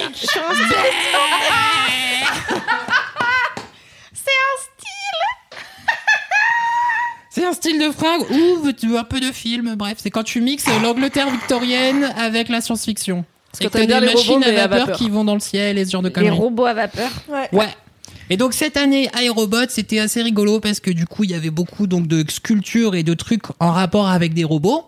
Mais il n'y avait pas que ça. Par exemple, dans les choses que j'ai vues, j'ai vu une art car. Donc les art cars, ce sont des espèces de grands camions euh, déguisés, euh, décorés pour faire des méga sound systems géants. Et euh, donc celle-ci s'appelait la cathédrale. Et en fait, le devant de l'art car était une énorme cathédrale qui faisait des projections et c'était très beau. Et tu pouvais monter à l'intérieur et te balader à l'intérieur du truc pour aller danser sur le toit de la cathédrale. Et c'était trop bien. Et c'était une nouvelle, elle n'existait pas avant. Qu'est-ce que j'ai vu d'autre qui était très rigolo? Moi, il y a un truc qui m'interroge, c'est le temple. Oui, le temple. Ah, ça c'est pour les gens qui ont envie d'être tristes. Ah ouais? Ouais. Ah, je croyais que c'était un truc euh, au contraire. C'est quoi le temple? Le temple, c'est tout au bout du Burning Man. Euh, donc il y a le man qui est au centre de cette ville-là, et tout au bout il y a le temple. Et le temple, en fait, c'est pour les gens qui ont euh, qui ont vécu des trucs tristes dans l'année, et en fait, ils viennent se recueillir à cet endroit-là. Et c'est un temple sans religion, c'est un temple à spiritualité libre et variable. Alors tu viens, il y a des gens, ils mettent des photos euh, de leurs disparus, des gens ils mettent des photos de leur chat ou de leur chien, et euh, des gens ils mettent des photos, euh, des parfois de célébrités qu'ils ont bien aimées, qui sont tristes qu'elles ont Est-ce qu'il y disparu. avait des photos de Johnny? J'espère pas, putain. J'ai mis une photo de Cédric après l'avoir tué. J'adore cette storyline Mais je sens une certaine impro quand même. hein. Je sens qu'on sait pas où ça finit tout Non. ça. Mais on sait où ça commence. Et donc en fait le temple est le dernier truc qui brûle du Burning Man car au Burning Man on brûle des œuvres. Et donc par exemple le mercredi ils avaient fabriqué deux énormes trains en bois, un qui avait été fabriqué par des artisans du Nevada et d'autres du Colorado qui se sont rentrés l'un dans l'autre. Et euh, donc, euh, qui, donc qui se sont rentrés l'un dans l'autre, un crash de train, et puis après il y a eu euh, plein de feux, des explosions, des feux d'artifice, et donc le train a brûlé, les deux trains ont brûlé. Donc ça c'était marrant. Euh, après ils ont brûlé d'autres trucs, ils ont brûlé aussi, euh, ils ont brûlé la maison de Baba Yaga. Alors ça c'était vraiment très bien. Alors la maison de Baba Yaga c'était une immense cabane. Donc Baba Yaga c'est une sorcière russe qui vit dans une cabane sur des pattes de poulet. Et donc ils avaient construit la maison de Baba Yaga sur euh, deux pattes de poulet au lieu d'une seule, hein, parce qu'ils sont pas encore très très très bien euh, informés les Américains sur euh, les légendes et le folklore russe. Euh... Ouais bah moi je clash, hein. moi je dis les choses qui dérangent. Hein. Moi je suis pas là pour euh, lisse. Hein. Alors la maison de Baba Yaga où on pouvait visiter à l'intérieur la maison de la sorcière avec des, des, des trucs, plein de conneries. Et puis la nuit c'était encore plus rigolo parce qu'il y avait des éclairs et tout et c'était assez ouf. Et donc la maison de Baba Yaga, ils l'ont brûlée aussi à la fin. Ils ont fait un concert symphonique devant la maison de la Baba Yaga euh, le jeudi soir. Donc ça c'était très bien. Concert symphonique avec euh, donc 40 euh, cuivres et cordes et tout le bordel qui ont joué toute la symphonie du mec russe dont j'ai complètement oublié le nom. Avec un défilé d'art car très rigolo à côté, des danseurs, des cracheurs de feu qui venaient se promener, c'était très cool. Le samedi, ils ont brûlé le man et là tout le monde danse parce que c'est le bordel. hein. Il y a toutes les art cars qui arrivent en même temps, il y a du son partout et puis tout le monde danse et euh, et se promène un peu euh, ivre. Oui, ivre. Oui, n'ayons pas peur festival. Cédric. oh là là. Alors, si j'ai une question. Comment tu connais le programme? Comment tu sais que, ok, c'est jeudi, il faut qu'on aille du côté de la Baba Yaga, ils vont la brûler, faire le concert et tout Ah, Alors en fait, comme c'est des Américains, ils sont très organisés. Alors quand tu arrives, il y a, tu reçois une espèce de petit livret avec lequel tu te promènes, où il y a euh, genre grosso modo les activations de tous les camps avec les euh, horaires à peu près à laquelle ils vont faire des trucs. Après, c'est le Burning Man, donc c'est un peu le playa time. Des fois, tu vas, il se passe rien, ou les mecs sont en retard de deux heures, ou alors euh, leur corps il a disparu parce qu'il a déménagé. Alors euh, donc du coup, euh, des fois il y a des grosses activations comme ça qui sont des trucs un peu organisés vénères, donc t'es à peu près sûr que ça va arriver. Et, euh, et puis parfois, eh ben, tu te promènes et puis il se passe rien, mais c'est pas grave parce que grâce à la sérendipité, tu découvres plein d'autres trucs et tu parles à des gens et puis tu finis par pas manger. Une fois, j'étais parti chercher des saucisses, par exemple. Dans un camp qui fait des bras de wurst, alors ça on aime bien, hein, ça tu, tu connais toi l'Alsace, hein, les bras de wurst, Mais t'es pas végé? Les spätzle. Mais moi je suis Monsieur Chaussette, putain Tu vas me casser les couilles beaucoup avec ce Cédric Très carnivore, je crois, monsieur Chaussette. Cette belle voix Des paquets de, de mentos Bref, et donc, j'allais chercher des bras de wurst. Alors, eh ben, qu'est-ce qui se passe? En allant chercher les bras de wurst, qui était pas très loin, eh ben, il y a tout le défilé des nudistes qui sont arrivés. Donc, les 1500 nudistes qui restaient au Burning Man sur leur vélo. Alors, moi, j'en ai vu des saucisses, hein. Et euh, le Tout ça pour cette vanne, putain Et donc j'arrive à mon camp pour avoir des bras de wurst, hein, affamé, hein, l'idée, l'idée de- bon vous avez la blague.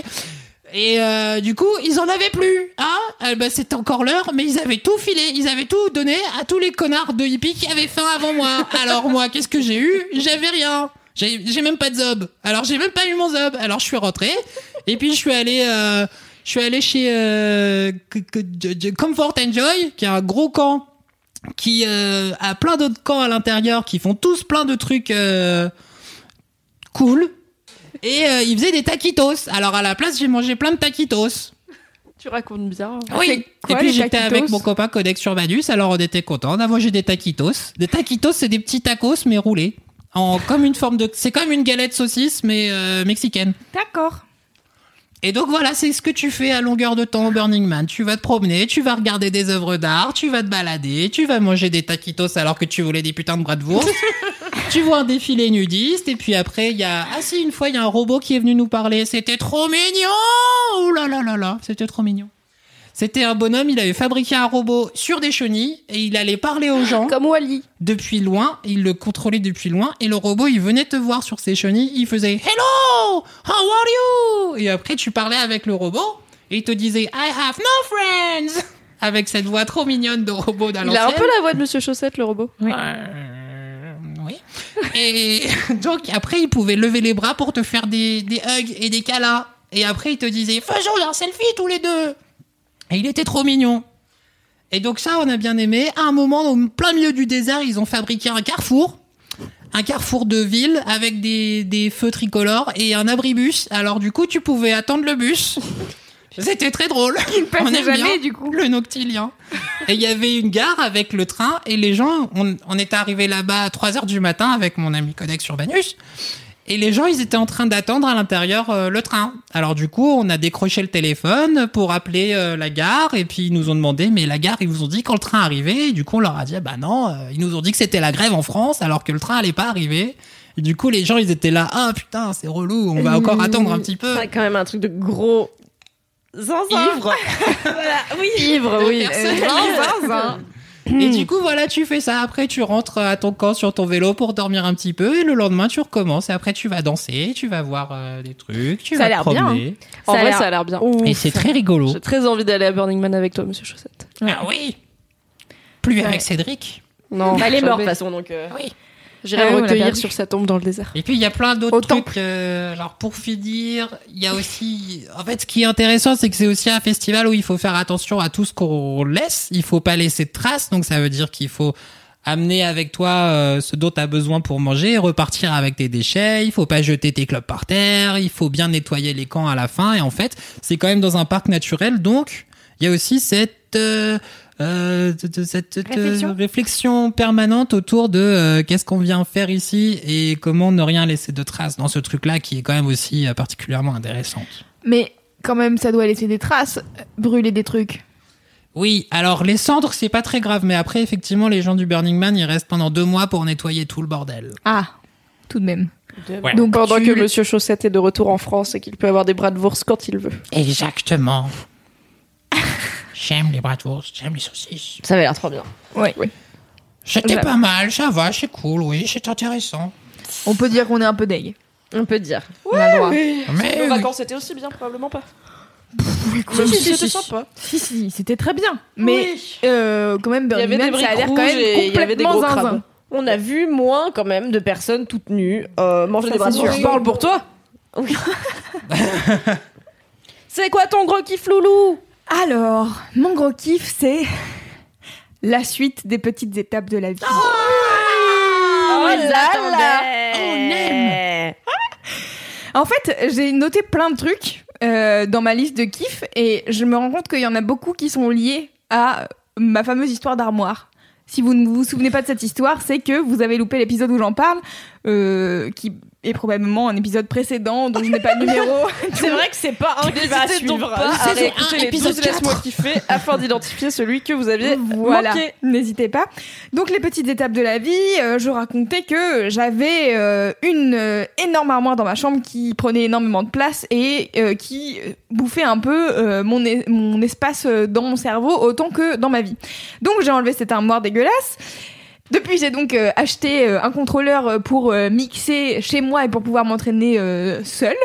Et puis, euh, je me suis dit, tiens, je ferais pas une chaîne YouTube pour faire des, pour parler de musique et faire des vidéos où je parle de musique. Si, je vais faire ça aussi, même si j'ai que mon portable pour me filmer. Tant pis, on va faire les choses.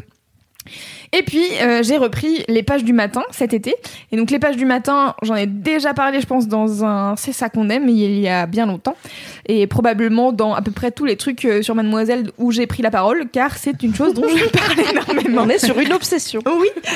Donc les pages du matin, pour vous expliquer, c'est un concept euh, d'une auteure américaine qui s'appelle Julia Cameron, qui a écrit un livre qui s'appelle The Artist's Way, qui est un livre en 12 semaines où euh, tu dois suivre, elle a plein d'exercices et de machins, bon c'est très compliqué, mais il y a des exercices à faire euh, au jour le jour et euh, chaque semaine, et il y en a deux, il y a les pages du matin et un truc qui s'appelle le rendez-vous avec l'artiste, où tu es censé faire un truc créatif euh, qui te fait plaisir, etc. Et les pages du matin, c'est tous les matins tu te réveilles, et le premier truc que tu fais, c'est écrire trois pages dans un carnet. Trois pages, c'est beaucoup. Donc euh, moi personnellement, j'en fais deux car j'ai une écriture de patte de bouche et que sinon ça me prend une heure et demie. J'allais te demander est-ce que t'écris gros pour Comme quand on augmente la police, tu, Tu sais, sais quand tu dois rendre 10 pages. J'essaye d'écrire gros et puis au bout de deux phrases, après, je réécris normal. Du coup, ça ne sert à rien. Donc euh, j'ai décidé de reprendre les pages du matin euh, depuis euh, quelques quelques semaines, depuis début août, je pense. Et en fait, c'est hyper bien parce que ça me motive à faire des trucs. C'est-à-dire que les pages du matin, ce qui est chiant, c'est que tous les matins, si tu te plains toujours du même truc, euh, au bout de deux ou trois jours, c'est quand même chiant du cul. T'es là, j'ai vraiment écrit ça pendant trois jours, ça me saoule. Donc, je vais changer cette chose qui m'énerve. Et, euh, et donc, du coup, euh, ça me permet de faire le point sur les trucs que j'ai envie de faire, euh, etc. Et donc, c'est ça qui m'a fait me dire que j'allais lancer une chaîne YouTube à l'arrache, car tant pis, autant faire des trucs tant, tant que c'est là. Et dernièrement, j'ai commencé à lire un livre qui s'appelle Big Magic, ou Comme par magie en français, de Elisabeth Gilbert, dont on parle énormément chez Mademoiselle, car Elise Francis le lit et Queen Camille le lit, et moi aussi je le lis, donc du coup ça fait beaucoup de gens. Et en fait, c'est un livre qui parle de créativité, alors euh, je suis pas euh, attachée à tout ce qu'elle raconte, mais euh, c'est un livre qui te dit, en fait, si t'as envie de faire des trucs créatifs, bouge ton boule, arrête de te trouver des excuses ou de dire que il faut que tu sois absolument tourmenté pour euh, réussir à faire un truc artistique correct. En fait, la créativité, ça demande de l'engagement et en fait, assieds-toi toutes les semaines, tous les deux jours, tous les jours devant ta table ou fais enfin joue de ton instrument euh, etc etc et du coup euh, bah voilà les ça fait que là j'ai lancé une chaîne YouTube et j'essaye de faire une vidéo toutes les deux semaines. Alors après je fais avec les aléas de la vie. Euh, je fais mes pages du matin et ça me motive à faire des trucs. Et, et du coup là j'ai décidé de m'entraîner à mixer plus régulièrement en fait. Parce que donc j'ai un contrôleur chez moi que j'ai très peu utilisé cet été, on ne va pas mentir. hein. C'est le truc que t'as acheté et euh, ça- j'ai peur que ça finisse comme mon ukulélé que j'ai acheté une fois que j'ai utilisé deux semaines et qui est depuis accroché à une tringle à rideau. Et il attend. Avec Voilà. mon harmonica. Question, est-ce que tu réussis vraiment à te tenir à tes pages du matin tous les matins? Alors, euh, Et pas, comment tu fais? pas tous les matins. En fait, je me mets j'ai arrêté de me mettre la pression aussi. Je pense que c'est un truc euh, où j'ai arrêté de culpabiliser parce que je les faisais pas. Il y a des week-ends où euh, je suis pas chez moi, etc. Et où, en vrai, quand je me lève, j'ai pas envie de passer une demi-heure euh, à faire ça. Et en fait, c'est pas grave, je me rattrape. euh, deux jours après, je rentre chez moi et je continue les pages du matin comme si de rien n'était. Et en fait, j'en profite aussi pour écrire mes kiffs tous les matins. Donc euh, tous les matins, j'ai euh, au moins trois kiffs. J'essaie de trouver au moins trois kiffs par jour euh, de la veille, quoi. Et, euh, et donc c'est trop bien. Et ça me permet de relativiser sur plein de choses et, euh, et de faire euh, de faire plein de choses. Et je me rends compte. En fait, c'est un truc que il y a quelques mois. Je pense au début d'année, euh, je- j'en avais marre parce que j'avais l'impression de rien faire et d'être que dans le travail, etc. Et là, je suis contente parce que j'ai réussi à faire des trucs. Et, euh, et là, euh, je, fais, je, je fais des blind tests avec un copain euh, dans un bar qui s'appelle Petit Bain, Ah, On aime bien euh, ça. à Paris, euh, dans le, dans le 13e. Et, euh, et du coup, euh, on a décidé qu'on voulait en faire plus régulièrement. On a été voir le programmateur en lui disant est-ce qu'on peut faire ça toutes les deux semaines? Il a dit oui, faites. Et j'ai dit est-ce que je peux mixer une heure par euh, à, fin, à la fin de chaque blind test? Et il m'a dit oui. J'ai fait cool, comme ça, ça me pousse à m'entraîner. Et c'est aussi, tu vois, je me donne des deadlines où je suis là. En fait, je suis obligée de m'être entraînée avant, car sinon, je Oui, vais arriver, je vais faire n'importe Tu quoi. vas être devant des gens et tu vas devoir mixer Voilà. pendant une heure. C'est trop bien. Voilà. Donc du coup, je suis contente. euh, ça a vraiment, euh, je trouve que ça m'a aidé à changer euh, cette perspective de, euh, oh là là, euh, avant euh, quand j'ai quand j'habitais à Nantes par exemple, euh, j'avais l'impression de faire trop de trucs. Et quand je suis arrivée à Paris au bout d'un an, j'étais là, ah, je ne fais plus rien à part travailler, rentrer chez moi et être seule et c'est nul et euh, cette armoire me saoule. On la déteste. et du coup, maintenant cette armoire est décédée. Comme Et- Cédric. Nique-toi l'armoire paix. J'ai mis Cédric dans l'armoire Et je l'ai brûlé au Burning Man. Et, euh, et voilà, donc, euh, donc je me suis rendu compte que c'était un, un espèce de, de gros kiff de tous ces tout, tout, tout mini kiff euh, associés les uns aux autres. Et c'est Et trop bien. voilà. En tout cas, euh, cette technique des pages du matin, ça fait Ah. longtemps que tu m'en parles maintenant. Oui. Et si mon métier c'était pas de passer mes journées à écrire, je me dis que peut-être j'essaierai de le faire. Mais là, Et ça oui, mais c'est pareil. En fait, ça m'impressionne toujours que t'arrives à te foutre une discipline personnelle euh, sur des trucs créatifs. Parce que moi, j'arrive pas. Et bah, le seul truc créatif que je sais faire, c'est écrire. Enfin, je sais, j'ai pas, tu vois, je fais pas de musique, euh, Mm. je fais pas de film euh, ni rien.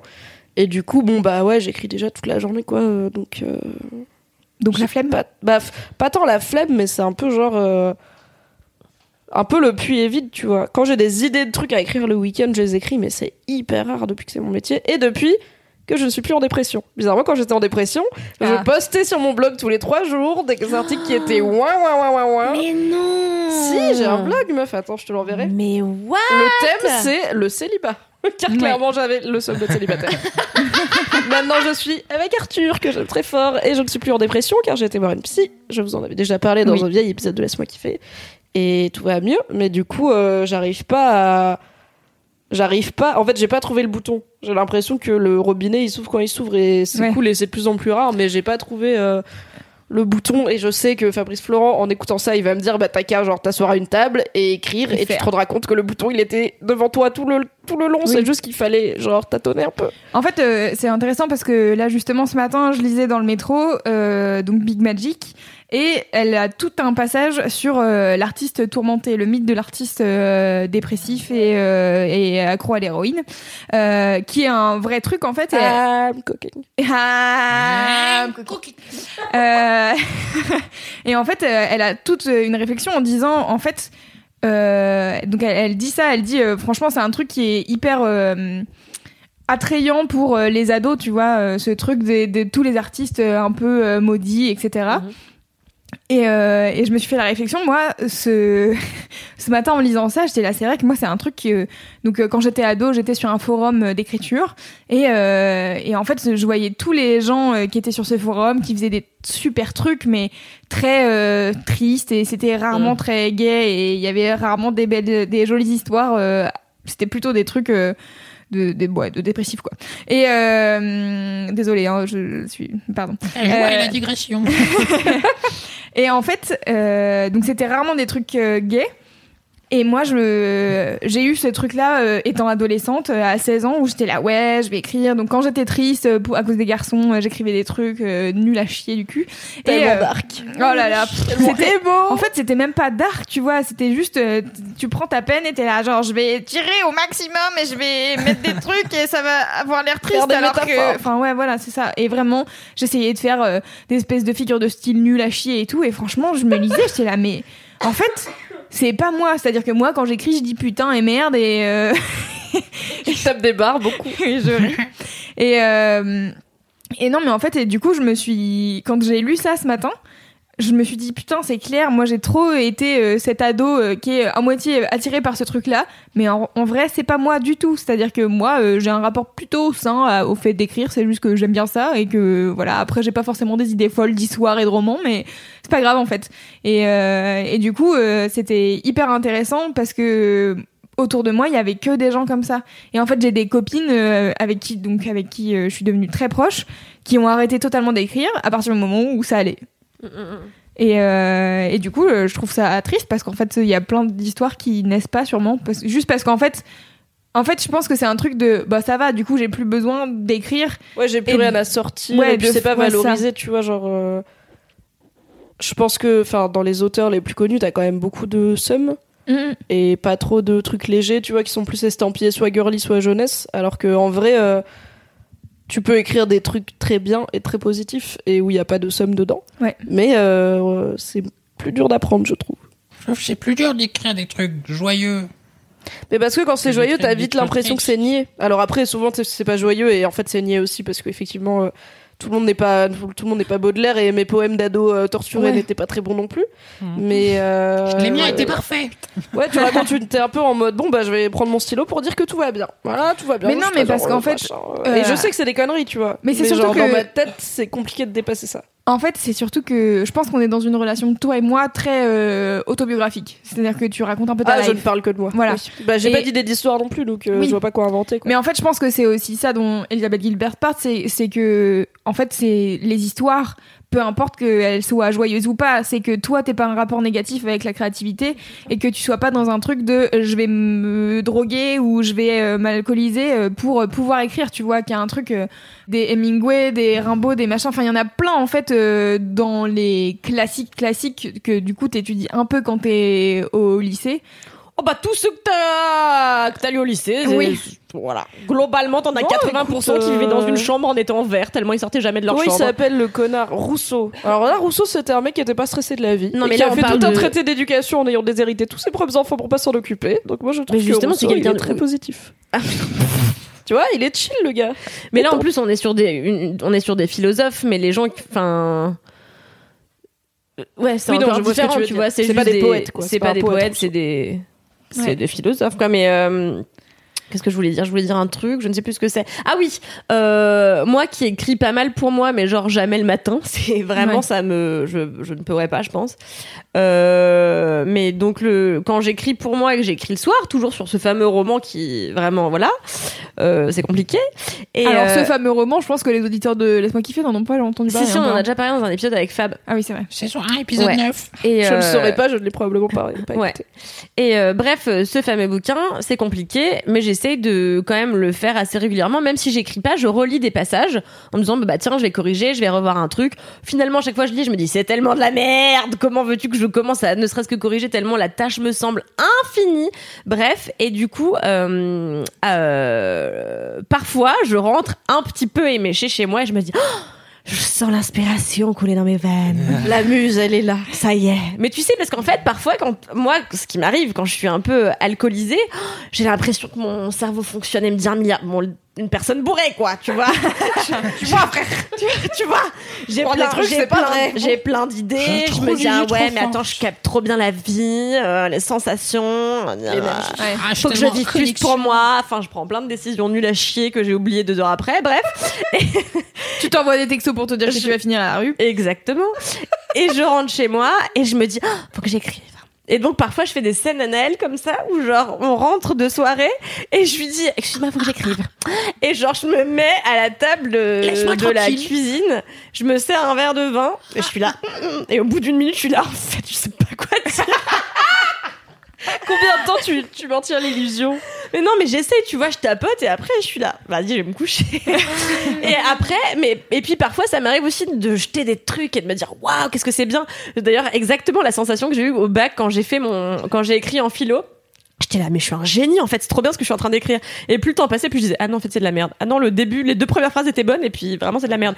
Et euh, T'as eu combien en philo ou pas 17. Oh mais euh, ouais, j'étais, c'était bien. Comme quoi. et euh, La fin était mieux? Peut-être qu'ils ont lu juste les deux premières phrases. Et, euh, et donc parfois je jette mes idées comme ça dans un document et je me dis ouais c'est bien pour mon roman et tout, c'est vraiment du génie. Et donc le lendemain matin je me, lève en me disant putain trop bien hier j'ai écrit et tout et j'ouvre mon ordinateur et je lis et je dis putain que c'est mauvais bordel ne buvez plus jamais d'alcool avant de faire quelque chose Car de Donc, toute euh, manière, l'abus d'alcool est dangereux pour la santé. Exactement. consommez avec modération. Mais je pense que c'est un leurre et qu'en fait les gens qui écrivaient et qui étaient torturés et qui picolaient de- étaient des gens qui de base avaient des soucis. C'est pas l'alcool qui les a aidés à écrire, c'est juste qu'ils écrivaient. Voilà, ils écrivaient. ils- euh, il s'avère qu'ils étaient Ouais. aussi euh, mal dans leur peau et donc ils picolaient. Mais je pense que c'est très indépendant les deux choses. Et la, la preuve c'est que quelqu'un de pas talentueux comme moi par exemple qui me, me me met à écrire des trucs en étant bourré, c'est pas mieux quoi. Ouais, je pense. hein. Sauf Non, mais- Baudelaire. Non, qui mais c'est vrai, pour s'acheter de l'opium. Les petites anecdotes de Monsieur Chaussette. Voilà. J'ai dit donc- que- Mais, euh, Mais en tout cas, bravo. Ben, moi, j'adorerais pouvoir faire ça le matin. Ça doit te libérer Mais la après, tête. enfin, vraiment, euh, les pages du matin, le concept, c'est t'écris tout ce qui te passe par la tête. Et euh, en vrai, c'est un peu euh, ta râlerie du jour. Enfin, franchement, euh, des Ouais, fois, moi, si je fais ça, je vais écrire Ah, ça tous les jours pourquoi je fais ça au lieu de dormir, putain de merde. Genre, j'aurais pu dormir une demi-heure de plus et je suis en train d'écrire dans un cahier. Tous les jours, ça va être ça. Tous les jours que Dieu fait. Ouais, mais en fait, écrire, t'écris une demi-heure. Donc, c'est-à-dire que tu commences à écrire. Tu peux écrire dix fois pourquoi je me suis levée j'aimerais dormir. Mais au bout d'un moment, écrire dix fois ça, ça va te saouler. Tu vas faire bon, ok, je vais écrire autre chose. You know. Et là, Ou tu alors- vas débloquer des choses. Je ne ferai jamais une demi-heure j'arrêterai avant. j'irai me recoucher. Mais j'ai fait ça plein de fois. Tu parles de te relire et de pas euh, de trouver que ce que t'as fait c'est nul et tout. Euh, pareil, Elisabeth Gilbert. Enfin, franchement, euh, cette- au début j'étais un peu sceptique.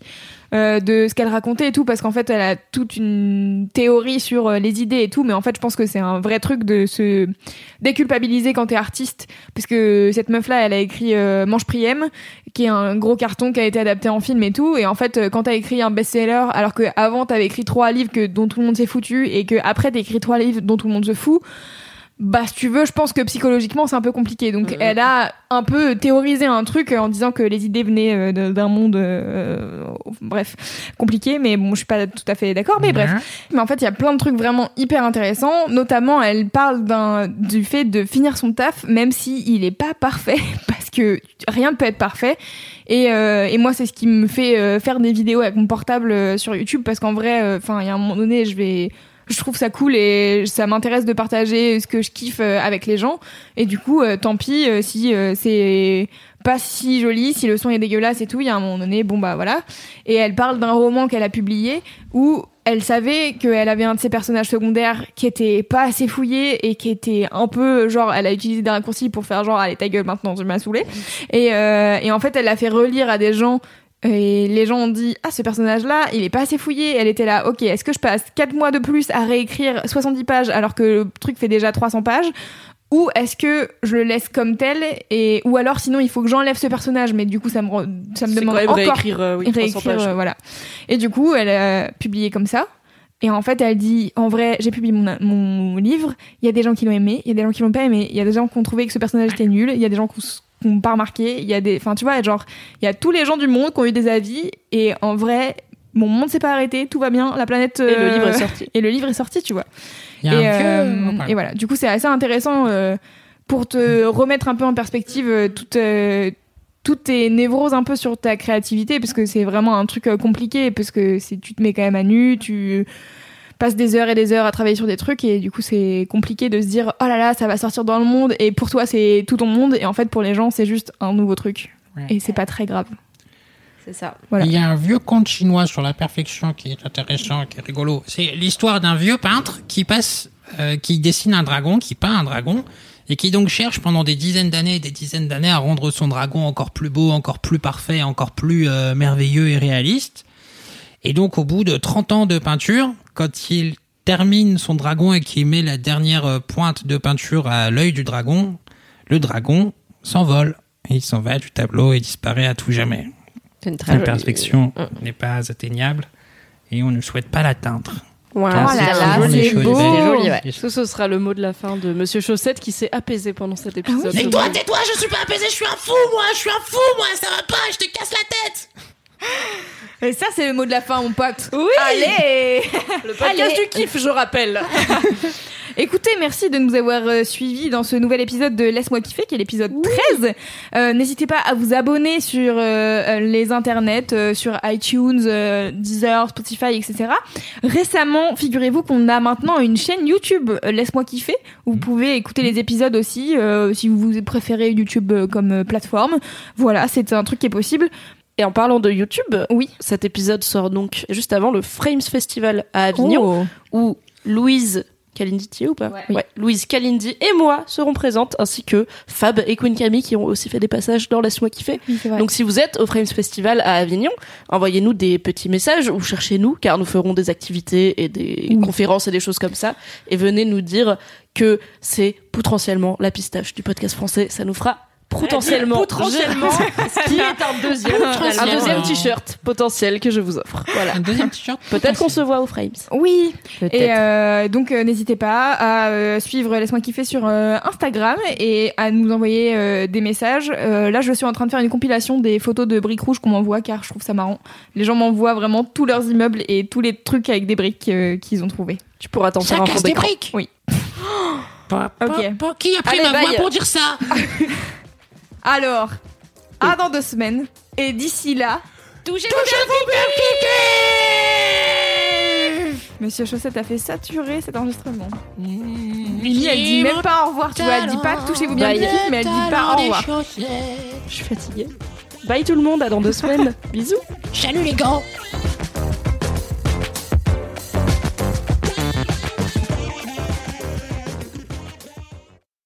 Je sens plus la poussière dégueulasse Ah, tu l'as lavé Oui, c'est pour ça que j'ai les cheveux tout collés. Comme une vieille éponge dégueulasse sur la tête. On dirait que je me suis collé une méduse sur la tronche. Interaction, c'est mon truc préféré de l'année. When you make decisions for your company, you look for the no-brainers. And if you have a lot of mailing to do, stamps.com is the ultimate no-brainer. It streamlines your processes to make your business more efficient, which makes you less busy. Mail checks, invoices, legal documents, and everything you need to keep your business running with stamps.com.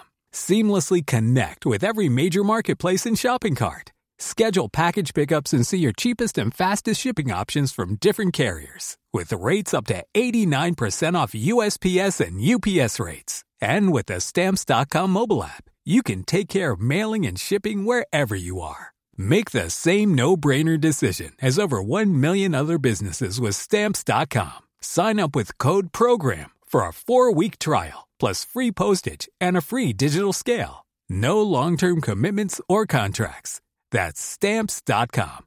Code PROGRAM.